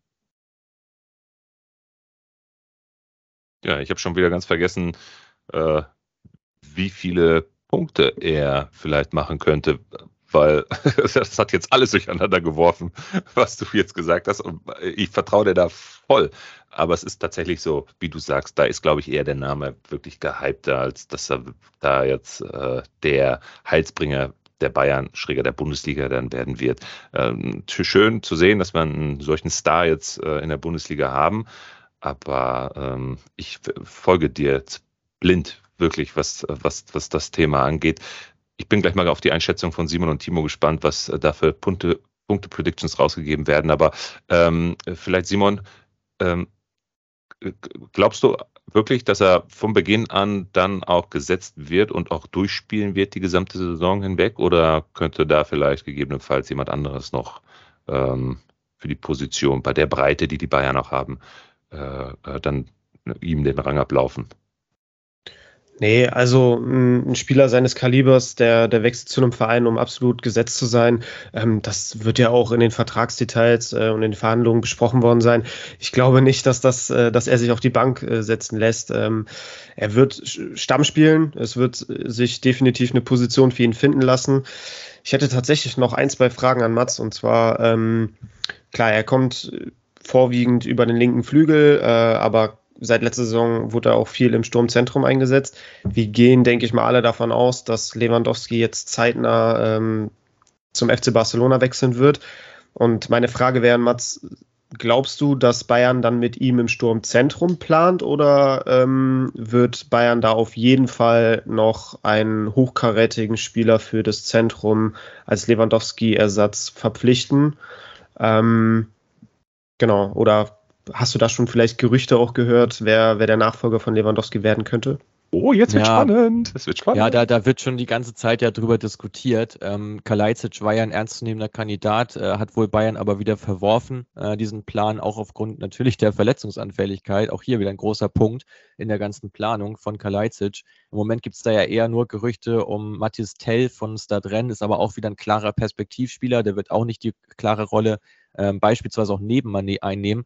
Was ich eher glaube, ist, ähm, dass man tatsächlich ähm, versuchen wird, einen Doppelsturm aufzubieten. Das wäre, glaube ich, für Manet auch das Beste, dass er nochmal eine etwas größere, physischere Komponente neben sich hat, sodass sich das nicht komplett auf ihn zentriert. Ähm, der Punkt, warum Nagelsmann ihn ja unbedingt wollte, ist ja, dass Manet eben anders als Lewandowski sich gerne mal fallen lässt äh, und gerne auch viele Ballaktionen hat äh, im Spiel, im Aufbauspiel, in der Vorbereitung eines Angriffs und nicht wie Lewandowski sozusagen auf der letzten Linie kleben bleibt und äh, Gegenspieler bindet. Ähm, das ist so der Hintergrund auch des Transfers und das gelingt Mané auch um einiges besser. Also er hat deutlich mehr Ballaktionen pro 90 auf der Stürmerposition als beispielsweise jetzt Lewandowski. So viel muss man da schon mal festhalten. Aber ich glaube nicht, ähm, dass man nur mit Mané tatsächlich im Sturm aufläuft, weil man dann schon wirklich diese Physis vorne gar nicht mehr so richtig drin hätte, wenn, wenn man über Außen mit Gnabry, mit Sané, mit Coman kommt, die jetzt auch alle vor allem übers Dribbling, übers Tempo kommen und nicht unbedingt jetzt darüber, ähm, da ein bisschen, ja, bisschen Durchsetzungsvermögen auch körperlicher Natur mitzubringen. Und bei einem Lewandowski war das halt schon auch ein Faktor. Ähm, das ist jetzt auch kein absolutes Muskelpaket, der sich nur darüber definiert, aber er kann natürlich Bälle abschirmen, festmachen. Und da ist er, glaube ich, um einige stärker jetzt auch als Sadio Mané. Also ich glaube, dass Bayern viel dran setzen wird, Lewandowski zumindest mal noch ein Jahr zu halten äh, und ihn eben zusammen mit Manet aufzubieten. Wa- Warum ich auch glaube, aber egal in welchem Fall auch immer, Manet wird nicht die gleiche Torquote haben wie Lewandowski, aber er wird auch mehr scoren ähm, als jetzt beispielsweise ein Coman oder ein Sané. Muss ich nämlich auch sagen. So langsam habe ich nämlich auch das Gefühl, dass sich alles so ein bisschen. Ich bin auch immer davon ausgegangen, dass Lever schon zu Barca wechseln wird, aber je länger das Ganze dauert, desto skeptischer bin ich bei dem Ganzen. Er ist jetzt auch zum Training erschienen, ne? die Gerüchte werden irgendwie auch meiner Ansicht nach ein bisschen ruhiger. Irgendwie wird ständig darüber geredet, dass jetzt das finale Angebot von Barca kommen soll, bla bla bla. Die holen trotzdem immer noch Spieler mit 60 Millionen Ablöse, jetzt ein Rafinha oder so. Keine Ahnung, wie die das bezahlen, whatever. Mm, Aber irgendwie sie, glaube ich nicht mehr so, ich war sonst immer so 80-20, so Lever wird safe wechseln, ah, keine Ahnung. Jetzt bin ich so ein bisschen 50-50, ne? Vielleicht sieht er Mané im Training, denkst du, ah, vielleicht können wir auch zusammen ganz geil spielen, spielen wir nochmal eine Saison um die Champions League.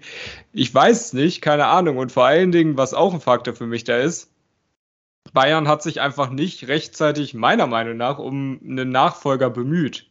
Ja, sie hätten sich ja mal vielleicht in der Winterpause schon denken können, ja, Lewandowski vielleicht nicht mehr so Bock. Ich meine, das hat sich ja schon ein bisschen angedeutet, ne?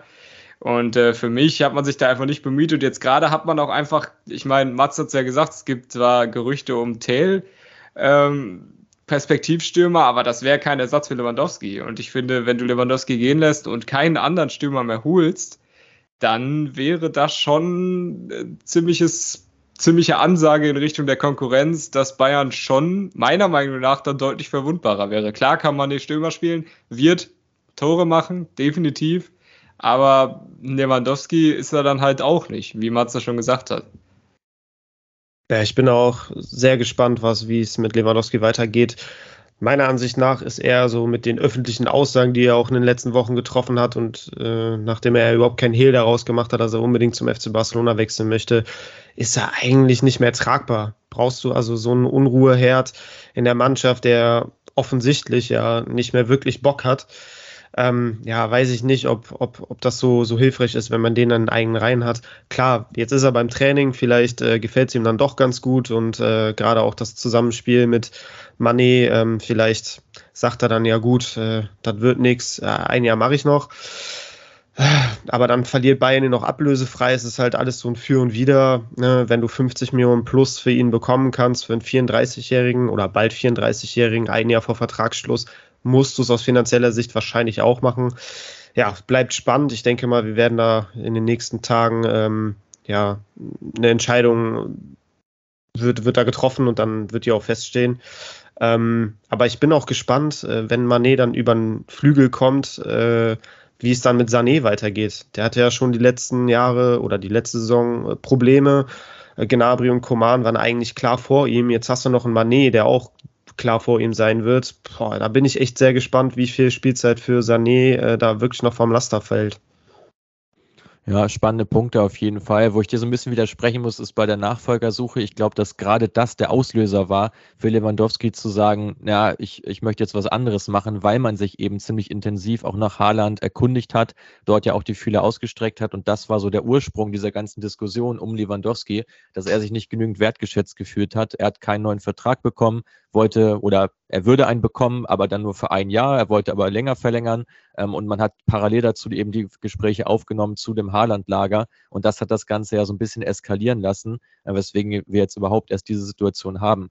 Was ich aber sagen muss, wenn wir jetzt schon so ein bisschen hypothetisch davor sind, was ich gemacht hätte als FC Bayern, wäre nicht Manet zu holen, weil man hat mit Serge Gnabry einen Spieler, der in vielen Datenpunkten besser ist als Manet und dazu jünger und weniger kostet. Wenn man da ein bisschen mehr Geld ins Gehalt ballert, hätte man sich Manet vielleicht sparen können. Und wenn man schon Lewandowski abgibt, dann hätte ich alles daran gesetzt, Darwin Nunez zu bekommen, und zwar vor FC Liverpool.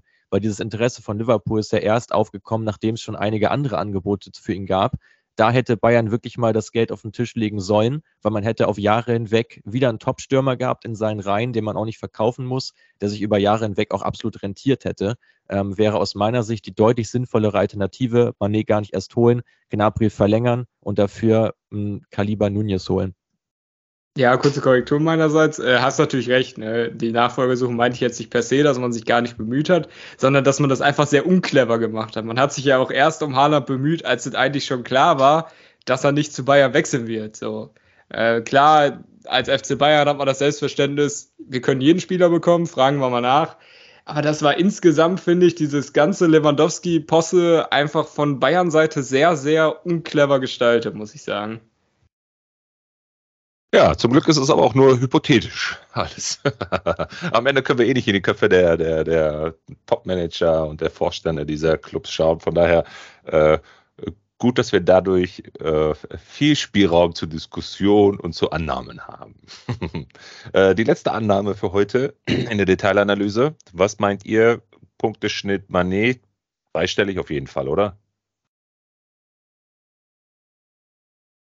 Ja, ja, ja, ja. Also ich sag, er wird trotzdem 140 plus Schnitt auflegen. Denke ich schon, weil Bayern ihn auch einfach, die haben den als Star geholt, der wird gesetzt sein, der wird seine Spiele machen und bei Bayern in der Offensive, wenn du auf dem Flügel immer spielst, ich meine, Gnabry hat äh, 25 seiner 34 Einsätze, war nicht mal Startelf letzte Saison und trotzdem hat er nur 140er Schnitt gemacht. Na, und äh, wenn wir dann noch mehr Startelf-Einsätze dabei gewesen wären, wären es vielleicht wieder mal 150 gewesen. Also das traue ich Mané, äh, 140er Schnitt. Er ist schon, der Preis für ihn über 50 Millionen ist schon gerechtfertigt. Der wird schon seine Punkte machen. Ja, ich bin ganz froh, dass, äh, also ich habe bewusst Mats, der, Mats sage ich schon, Timo den Vortritt gelassen. Ähm, aber ja, ich gehe da auf jeden Fall mit 140er bis 150er Schnitt sehe ich da auch. Äh, wird absolut gesetzt sein.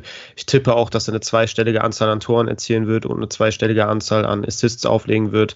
Ähm, also ich glaube, dass es wird einer der Topspieler sein und vielleicht kann er auch der Beste werden, wenn Lewandowski weg ist und Kimmich vielleicht eine Schwächeperiode hat. Cool.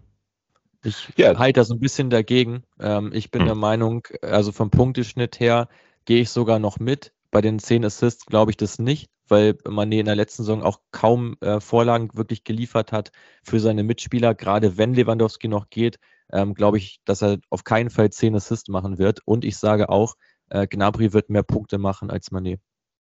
Oh, das. Das ist wirklich ein interessantes Hot Take. Ja, das ist cool. Das ist wirklich Finde ich cool. cool. Ja. Okay, Mats, ich hab dich an den Punkt, Punkt, Punkt. Wenn es nicht so ist, wir werden ja wieder äh, in Kürze oder in der, weiß ich nicht, gucken wir mal, in der Winterpause oder sowas nochmal eine Episode machen. Und dann können wir ja schon mal Revue passieren lassen zu den Hot Takes, die hier in dieser Episode gedroppt wurden. Ich freue mich. Ähm, die Detailanalysen sind durch, Jungs. Das heißt, ich schlage jetzt vor, wir haben jetzt noch sechs Namen. Da kann der Mats, wir nennen die Namen kurz, äh, seine, seine ähm, Drops durchgeben und wir geben dann die äh, Punkteprognosen einmal mit. Vielleicht nochmal bei dem einen oder anderen kurz äh, äh, zwei, drei Dinge andiskutieren. Ähm, das äh, ist, glaube ich, schon der, der, der richtige, die richtige Vorgehensweise. Und dann hat Mats ja auch noch gleich ganz zum Abschluss nochmal einen heißen Namen. Äh, da bin ich auch mal gespannt, wie wir da äh, mit umgehen werden gleich. Äh, okay, ähm, in der Schnellanalyse, wir bleiben bei Bayern, ähm, passt ganz gut, denn wir haben jetzt, wir beginnen in der Schnellanalyse die sechs Namen mit äh, dem nächsten Neuzugang Masrui.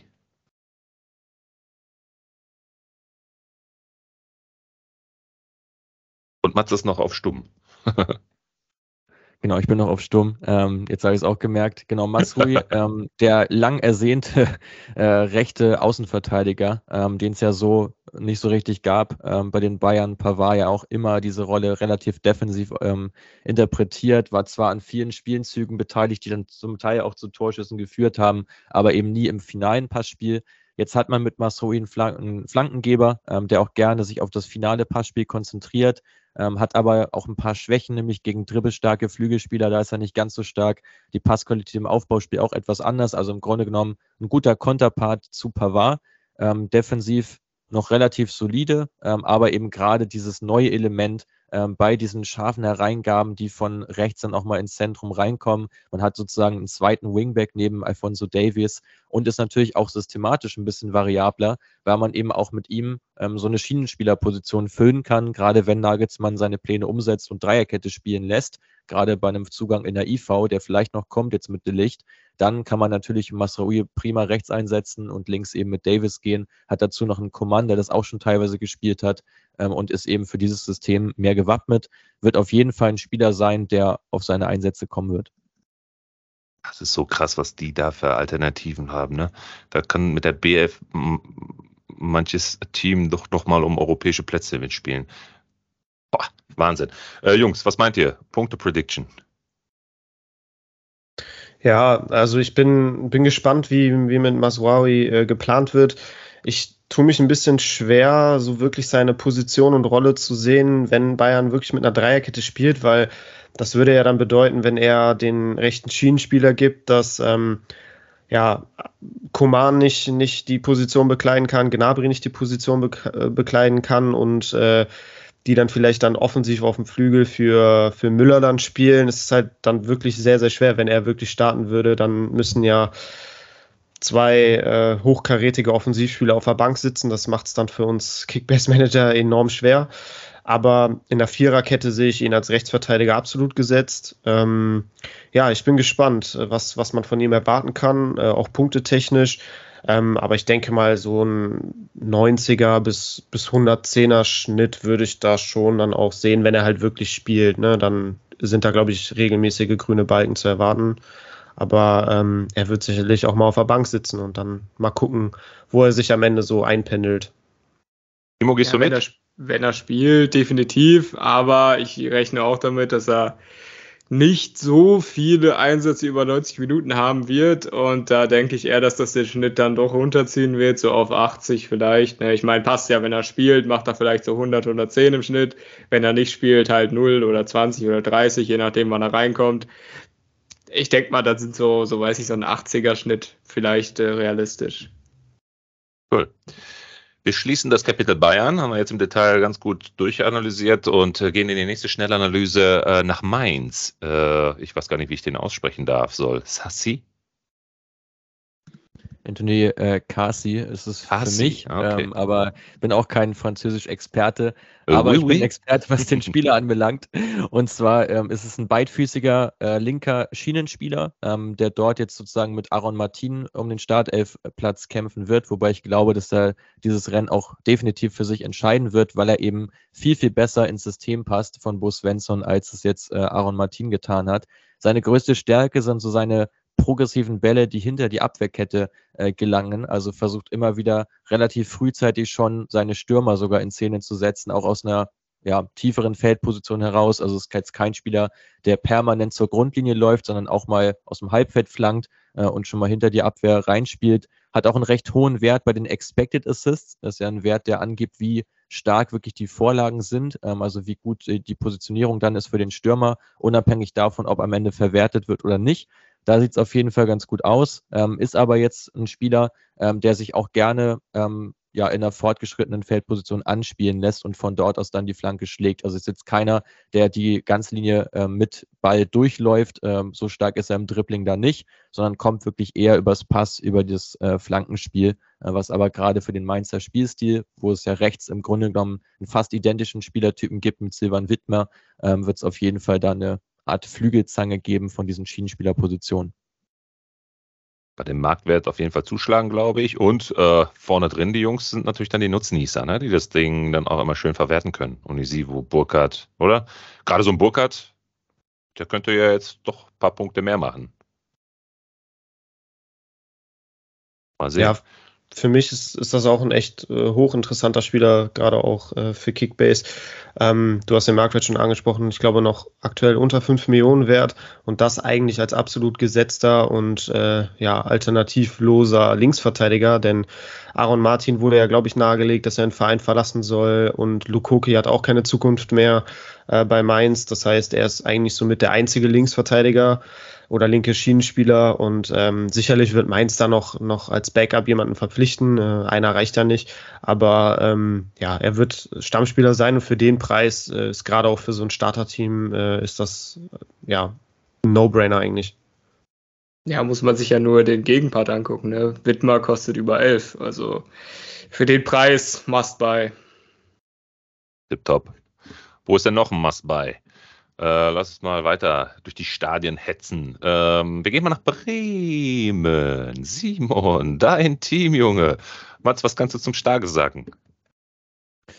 Genau, ähm, aus Kopenhagen gekommen, ähm, ein physisch starker Achter, sehr, sehr laufstark, ähm, schließt viele Lücken, ähm, kommt aber eher weniger übers Dribbling tatsächlich. Also ist ein Spieler, der dort eher diese Sicherheitsvariante reinbringt, was aber auch ganz gut ist. Man hat ja auf der offensiven Mittelfeldposition äh, mit einem Schmied beispielsweise äh, oder auch mit äh, einem Bittenkurt schon Spieler, die auch gerne ähm, kreativ aktiv werden ähm, und da auch vielleicht mal den einen oder anderen Ballverlust oder produzieren. Ähm, Starsch aber schon eher ein Spieler, der ähm, über die Achterposition kommt und nicht so sehr als Sechser aktiv, weil dazu bewegt er sich auf dem Feld zu viel, hält seine Position eher nicht und kommt über die Physis kann als, als zweiter Sechser kann ich mir ihn vorstellen, als alleinigen Sechser, wie er ja eigentlich eingeplant ist im System von Ole Werner oder wie es ihn gibt. Ähm, den wird Starsch eher nicht bekleiden, sondern eine Position davor spielen. Kommt dazu noch ab und zu mal in die Box rein, könnte also auch das eine oder andere Tor mal mitnehmen. Ähm, aber definitiv ein Spieler, der ganz dicht dran ist an der Startformation äh, und dürfte auch auf viele Einsätze kommen direkt auf dem Zettel. Wobei ich habe ihn schon zugelost bekommen in einer meiner Main-Ligen, also sehr gut.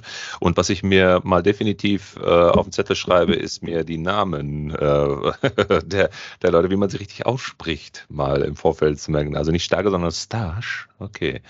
Hört sich auch sehr. Ich glaube sogar noch anders, Melo. Ja? Ja, ich glaube, in Dänischen wird dieses G ähm, wie ein J ausgesprochen. Also ich habe überall gehört, dass der Staye ausgesprochen wird. Wie auch immer. Ähm, aber ich bin da kein Experte, aber ich habe jetzt hier schon die wildesten Varianten gehört. Ich glaube, wir müssen abwarten, bis er seinen Nachnamen selber ja, genau. ausspricht. Genau, wir hören es dann. Oder wenn denn der Kommentator dann auch irgendwie mal versucht auszusprechen. Mal sehen. Äh, cool. Äh, Simon, du als Werderaner Jung ähm, hast ihn auch sicherlich auf dem Zettel. Und was meinst du, was wir da bringen? Ja, also äh, für Bremer Verhältnisse hat er auch extrem viel Geld gekostet. Vier Millionen, das ist für Bremen nicht mal ebenso äh, ja, zu, zu machen. Ähm, das, das heißt, die verfolgen auf jeden Fall mit ihm einen sehr konkreten Plan. Ähm, ist auch ein Spieler, der mit 25 Jahren natürlich auch einen Weiterverkaufswert hat, weshalb die 4 Millionen wahrscheinlich ganz gut angelegt sind, ähm, wird absolut, absoluter Stammspieler werden im Laufe der Saison, ähm, muss man jetzt abwarten. Er hat das komplette Trainingslager mitgemacht, ähm, wird jetzt auch noch die in Bremen weiter äh, die, die Inhalte adaptieren. Ähm, ja, ich glaube, wenn, wenn alles, wenn alles glatt läuft, wird er auch dann direkt am ersten Spieltag in der Startelf stehen. Und äh, ja, ich glaube, er ist da auf jeden Fall absolut gesetzt. Und für den Preis auch in Kickbase, ich glaube auch äh, so um die 5 Millionen aktuell. Noch nicht mal. 4, noch nicht mal, ne? Ja, ja, 4,7. Ja, ist, glaube ich, auch ein interessanter Spieler. Ist natürlich Werder Bremen, Aufsteiger, muss man immer ein bisschen vorsichtig mit sein. Ähm, äh, Mats hat es ja auch schon angesprochen. So viele Offensivaktionen sind wahrscheinlich nicht zu erwarten, weil er immer so ein bisschen der Sicherheitstyp ist. Ähm, aber ja, für so ein Starterteam, glaube ich, da weiß man, dass ja. der äh, viele Minuten bekommt und dann ist der durchaus interessant. Timo, jetzt schlägt unsere Stunde, Jung. Wir kommen zu unseren glorreichen Schalkern. Wir haben nämlich auch einen Namen zusammen rausgesucht. Äh, da interessiert uns äh, Mats nämlich, äh, wahrscheinlich spreche ich ihn jetzt auch wieder falsch aus, aber ich versuche es mal, Moyer. Genau, Florent Mollet würde ich sagen. Es klingt auf jeden Fall sehr ähnlich zu dem, was du gesagt hast. Genau, bei den Schalkern ähm, ja, soll er so ein bisschen als Führungsspieler auch agieren. Ähm, ist ein variabler Spieler, der sowohl im Zentrum als auch auf dem Flügel agieren kann. Ähm, kein Spieler, der jetzt wahnsinnig häufig ins Dribbling, ins 1 gegen 1 geht, äh, sondern ein klarer ja, Wide Playmaker, so wie wir ihn nennen, also im Prinzip ein äußerer Spielmacher, ähm, der gerne im Halbraum operiert, äh, im rechten Halbraum, bevorzugt aber auch ähm, beim Passspiel eher nochmal den Sicherheitspass, also versucht da vor allem ein gepflegtes Kombinationsspiel aufzuziehen, ich glaube persönlich, ähm, dass das schwierig werden wird in einer äh, Konstellation mit den Schalke Neuzugängen, auch was man so hört, wie gespielt werden soll. Laufstark ist er, das wird passen, aber diese spielerische Komponente, die er eigentlich reinbringen möchte, äh, die wird bei Schalke nicht so möglich sein. Da hat er im Grunde genommen nur Salazar als äh, echten Kombinationspartner im, in der Offensive. Ähm, also ich glaube, dass äh, das ein Spieler ist, äh, der in einem anderen Team deutlich besser punkten würde bei Schalke wohl Stammspieler, ähm, aber aus meiner Sicht kein guter Kickbase-Spieler, äh, weil einfach die Mitspieler dazu fehlen. ja, Melo. Oh, Timo, Timo, genau, ich wollte gerade sagen. Du hattest, es, du hast es ja sehr gut angeteasert mit unseren Schalkern, aber leider muss ich auch sagen, dass ich ein bisschen skeptisch bin. Ähm, je nach Formation kann es natürlich auch sein, dass es sich entscheidet, entweder Salazar oder Mollet. Ne? Weil als Aufsteiger wird man jetzt nicht komplett offensiv spielen. Muss man mal schauen, wie Kramer das macht. Aktuell sieht so aus, dass er mit Salazar ne, beide so ein bisschen im 4-2-2-2 mäßig, 4-4-2, so auf den Halbpositionen spielen wird. Mal gucken. Aber ja, je nachdem. Ne? Ich denke mal, man wird schon hin und wieder mal einen langen Ball sehen bei Schalke, um das jetzt mal untertrieben äh, zu sagen. Und das kann natürlich sein, dass Mauleda dann ein bisschen drunter leidet. Allgemein als Aufsteiger ne, rechnet man nicht unbedingt damit, dass man jedes Spiel 60% Ballbesitz hat. Muss man mal schauen. Ne? Also ich bin ein bisschen skeptisch, was Mollet angeht, was seine Punkte angeht. Klar ist jetzt auch nicht der teuerste Spieler, kann man sich schon holen für ein Starterteam. Aber ja, muss man da mal gucken, ne? ob es dann wirklich für viele Punkte reicht, bin ich eher skeptisch. Ja, ich werde ganz, ganz kurz eingehakt. Ich finde, kann man sich schon holen, das, das kann man jetzt aber häufig sagen bei so Spielern um die 5 Millionen, weil da gibt es ja viele, auch viele Neuzugänge, die ungefähr diesen Marktwert haben. Und ich finde, auch da kann man ja durchaus Prioritäten setzen. Ähm, und da wäre Moyer nicht unbedingt eine, auf die ich gehen würde. Wenn der jetzt zum Beispiel zu Werder gegangen wäre, äh, in dem System, glaube ich, hätte der durchaus seine Punkte auch ganz gut machen können, weil die mit Sicherheit mehr Ballbesitz haben werden als die Schalker. Und letztlich geht es bei Kickbase ja doch recht viel darum, welche Mannschaft hat viel den Ball, folglich viele Ballaktionen, folglich viele Pässe. Äh, und da wird Schalke keine so große Rolle spielen. Andererseits ist er aber natürlich, also ich meine, wen würdest du denn dann zum Beispiel lieber holen? Starke oder Molle würde ich jetzt zum Beispiel mal vergleichen, weil die sind beide Mittelfeld Kickbase. Klar, wäre da vielleicht ein bisschen mehr Beibesitz, aber Molle dafür offensiver, was für Kickbase natürlich meistens besser ist. Na, von daher, keine Ahnung, ich will es so ungefähr auf einem Level sehen. Ja, auf, auf einem Level schon. Ähm, ich würde trotzdem eher mit, mit, mit Stark oder wie auch immer man ihn jetzt ausspricht gehen. Ähm, einfach aus dem Grund, weil Werder mehr Beibesitz haben wird äh, als Schalke und das äh, nicht zu knapp. Also ich glaube, dass Werder am Ende wahrscheinlich so bei 53, 54 im Saisonschnitt rauskommen wird und äh, Schalke, glaube ich, äh, maximal 47, eher 46. Und das macht sich über eine ganze Saison dann schon ganz schön bemerkbar. Oh ja, das stimmt. Gut, alles klar, schließen wir meine Lieblingsmannschaft ab. Ähm, wir gehen nach Köln. Martell Martel. Wie auch immer.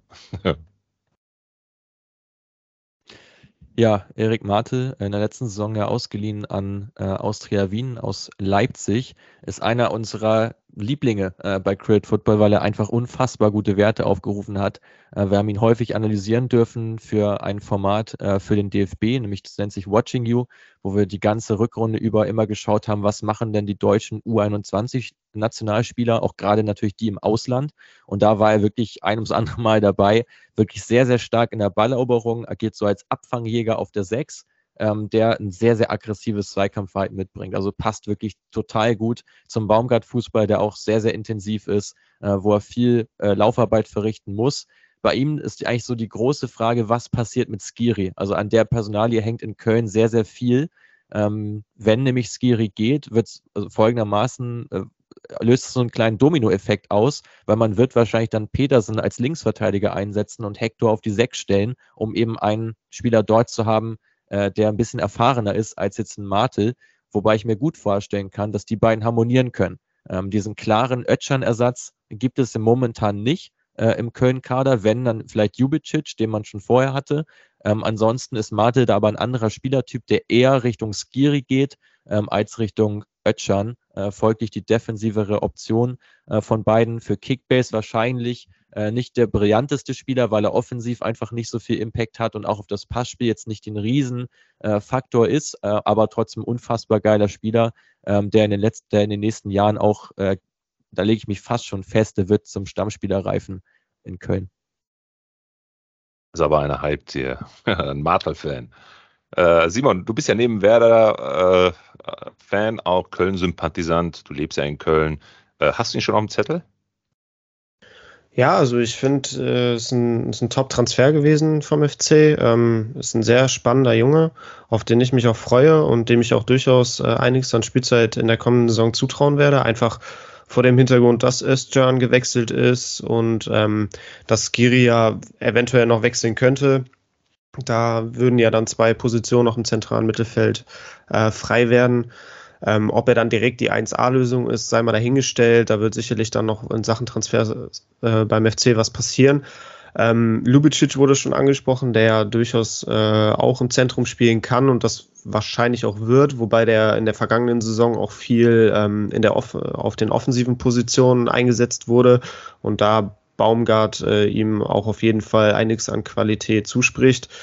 Ähm, ja, ich bin gespannt. Also ich glaube 1,5, 1,6 Millionen ist der Wert. Ähm, ja, ist kein unangefochtener Stammspieler, aber wird, wird trotzdem seine, seine Spiele machen. Ja, so als Gamble kann man sich den auf jeden Fall ins Team holen. Cool. Der letzte im Bunde, last but not least, wir gehen nochmal nach Frankfurt und dann sind wir auch schon mit der Schnellanalyse durch und auch fast mit der Episode ähm, durch. Ähm, wir haben jetzt noch ein äh, Moani. Moani. Moani.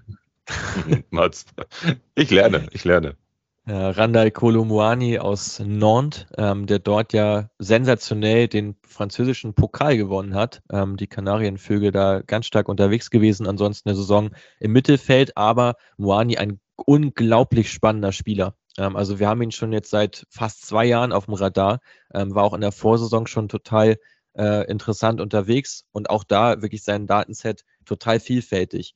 Ähm, ganz interessant bei ihm, er ist relativ groß, trotzdem sehr schnell, bullig unterwegs, geht gerne ins Dribbling, im Pressing auch absolut solide, in der Luft gut und dazu noch effektiv vom Tor. Also fast schon alle Facetten, die man sich von einem Stürmer wünscht. Das Einzige, was er nicht so drauf hat, ähm, er schießt tatsächlich relativ selten, schießt damit aber natürlich recht viele Tore. Ähm, also wenn man das Ganze mal ausrechnet, dann sind es ähm, tatsächlich 0,22 Tore erzielt er pro Schuss ähm, wenn man das mal runterbricht. Das heißt, ähm, ja, sozusagen zwischen vier und fünf Schüssen braucht er für ein Tor. Das ist für einen Mittelstürmer ein wirklich guter Wert.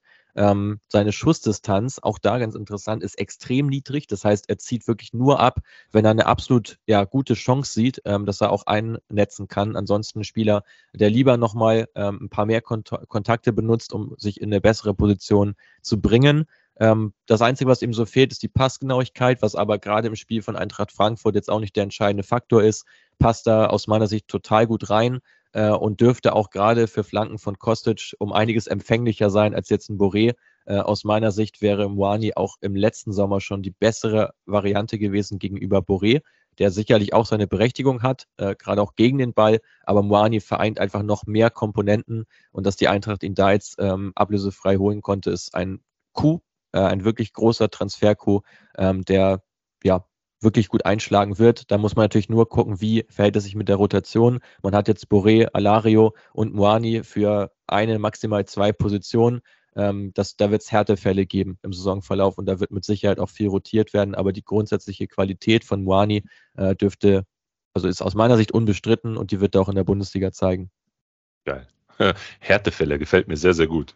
Ja, genau, das ist auch mein Problem bei Frankfurt. oh ja. Stürmann. Und wenn oh wir jetzt ja. schon mal einen Experten da haben mit Mats, würde ich einmal ins Kalte herein, ne, damit ich vielleicht auch was mitnehmen kann. Nein, äh, abgesehen davon, aber rein, rein äh, qualitativmäßig was mitnehmen kann, was äh, mir noch deutlich helfen würde, könntest du die Stürmer bei Eintracht mal ranken. Also Alario, Boré, Muani. Wer wird so die beste Saison spielen? Weil ich finde, ich kann das ganz schwer einschätzen. Ich bin großer Alario-Fan. Boré hat seine Sache letzte Saison sehr gut gemacht. Moani, bisschen unbeschriebenes Blatt.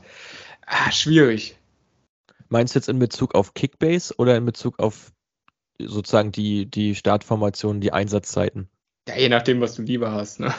Ja, also ich glaube, bei Kickbase ist es ein bisschen einfacher, weil im Prinzip ist ja Boré ein Stürmer, der eigentlich jetzt nicht unbedingt prädestiniert ist für das Spiel, weil er vor allem über seine Arbeit gegen den Ball ja kommt, ja. äh, wo er wirklich stark ist, als jetzt über, über eine besonders gute Torquote. Alario, ein Spieler, der eigentlich auch wenig am Spiel teilnimmt, auch der reine Abschlussstürmer ist, ähm, der vorne dann gesucht wird, der auch nicht viele Kontakte braucht, um dann zu verwandeln. Wenn er trifft, mit Sicherheit der beste Punkter. Wenn er nicht trifft, ähm, dann finde ich, ist Moani von den dreien die beste Wahl, weil er einfach am meisten am Spiel beteiligt ist. Ähm, auch wobei er natürlich wiederum am wenigsten schießt von den dreien. Also alle haben so irgendwo ihr Für und Wider. Ich glaube aber, ähm, also ich würde mir Boré nicht holen, äh, um ehrlich zu sein. Ich bin auch, also ich finde ihn grundsätzlich ganz cool, aber ich mag eigentlich Stürmer nicht so gerne, die einfach zu selten äh, scoren und ich finde, ähm, das war bei ihm einfach der Fall. Ähm, ich würde tatsächlich äh, am ehesten mit Moani gehen, äh, dann mit Alario äh, und dann mit Boré, aber ich würde auch keinen davon äh, mit 20 Mio oder mehr overpayen. Also das ähm, glaube ich bei allen dreien nicht, weil die werden sich einfach gegenseitig die Spielzeit wegnehmen im Saisonverlauf. Cool.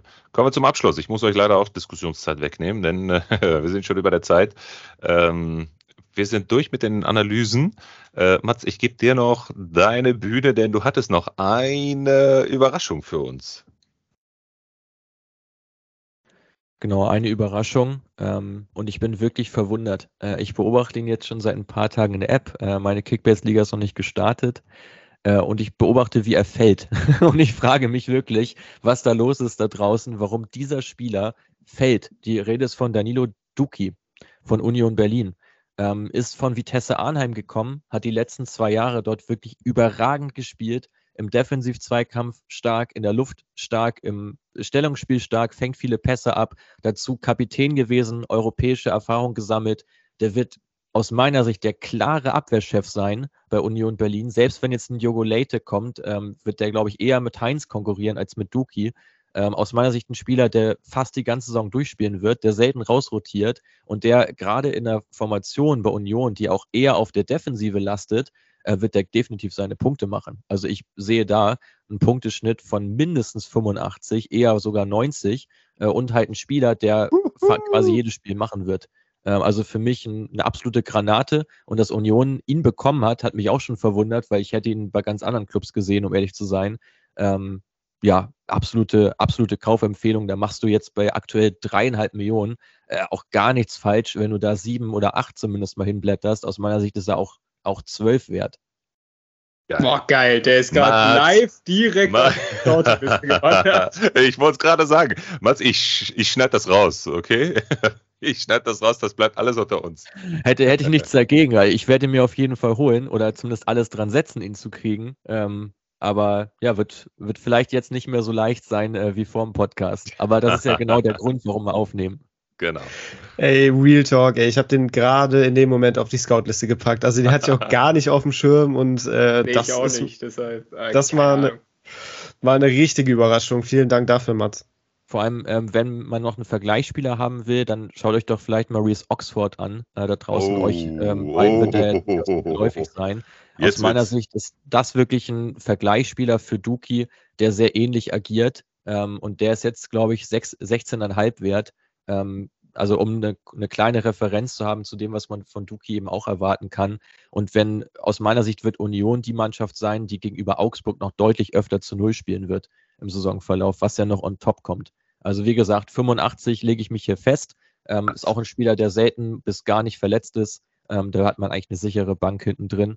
Äh, und bitte overpaid ihn nicht zu sehr, dass ich da nicht zu viel Geld drauf bieten muss, um ihn selber ich, zu holen. Ich glaube, ein Grund dafür, ich habe gerade mal bei Liga Insider geschaut, da ist er nämlich nicht in der Startformation. Also vielleicht, er soll jetzt schnell auf den Markt kommen, bevor genau. äh, da jetzt irgendwie der reingepackt wird, weil deshalb haben ihn wahrscheinlich viele nicht auf dem Schirm, kann ich mir vorstellen. Ich hätte auch ja, tatsächlich, mein Melo hat, Melo hat schon reingeschickt, dass du noch einen Überraschungsspieler heute dabei hast. Ich hätte einen Zehner gesetzt, dass es Doan ist von Freiburg, den ich sehr interessant finde, aber Doki, oder Duki jetzt noch interessanter. Also mega cool. Cool. Ein mega Abschluss, Jungs. Wirklich. Das war eine illustre, eine sehr, sehr illustre ähm, und äh, tolle Runde zu den internationalen Transfers. Das ist aber nur die erste Hälfte der, der Transferübersicht, denn äh, Mats und Simon, äh, wir haben noch eine zweite Episode zu den nationalen Transfers, entweder von den Aufsteigern hoch oder innerhalb der Bundesliga. Da haben wir dann in der nächsten Episode noch den Pöti zu Gast, der uns da mit seiner Expertise dann noch bedient. Mir bleibt erstmal nichts weiteres übrig, als äh, euch allen wirklich herzlichst zu danken für eure Expertise, für die Einschätzungen, für die Fakten, die Datenanalyse und allen voran Mats für deine Anwesenheit. Das waren ein, waren mega Erkenntnisse. Ich habe den Zettel voll hier mit äh, interessanten Informationen, die ich jetzt mitnehme für meine auch heute startende und nächste Woche startende äh, Main-Liga äh, und hoffe, dass ich jetzt die Mehrwerte aus dieser Episode mitnehmen kann, um sie dann am Ende in Punkte umzumünzen. Somit machen wir Simon unserem Namen wieder alle Ehre und sagen au revoir. Ja, macht's gut, Jungs. Vielen Dank. Es hat mir großen Spaß gemacht mit euch. Danke dir, Mats. Das war mal wieder der absolute Hammer. Ähm, du hast unfassbar hohen Mehrwert geboten. Timo, mega gemacht. Äh, auch danke für deine Expertise. Auch mit dir hat's mir großen Spaß gemacht. Und ich freue mich auf äh, die nächste Episode in dieser Konstellation.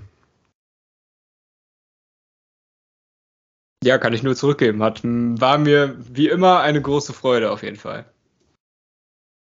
Ja, von mir auch nochmal danke für die Einladung. Äh, checkt auch gerne mal unsere Kanäle aus. Bei Instagram kommen auch immer mal wieder ein paar Einschätzungen bei adcritfootball-com äh, oder auch unseren Podcast, äh, wo wir nicht so sehr über die Bundesliga sprechen, also vielleicht nicht die allerhöchste Kickbase-Relevanz, aber dafür sehr viel zum internationalen Fußball haben da jetzt erst gestern eine neue Folge rausgebracht, ähm, wo es um Transferstrategien geht. Ähm, also wer da so ein bisschen sich für interessiert, ein bisschen über den Tellerrand hinauszuschauen, über die Landesgrenzen, dann seid ihr bei uns da richtig. Grid Football, der internationale Fußball-Podcast. Ansonsten ja, vielen Dank und ich freue mich schon auf Teil 2 sozusagen dieser Transferanalyse mit euch.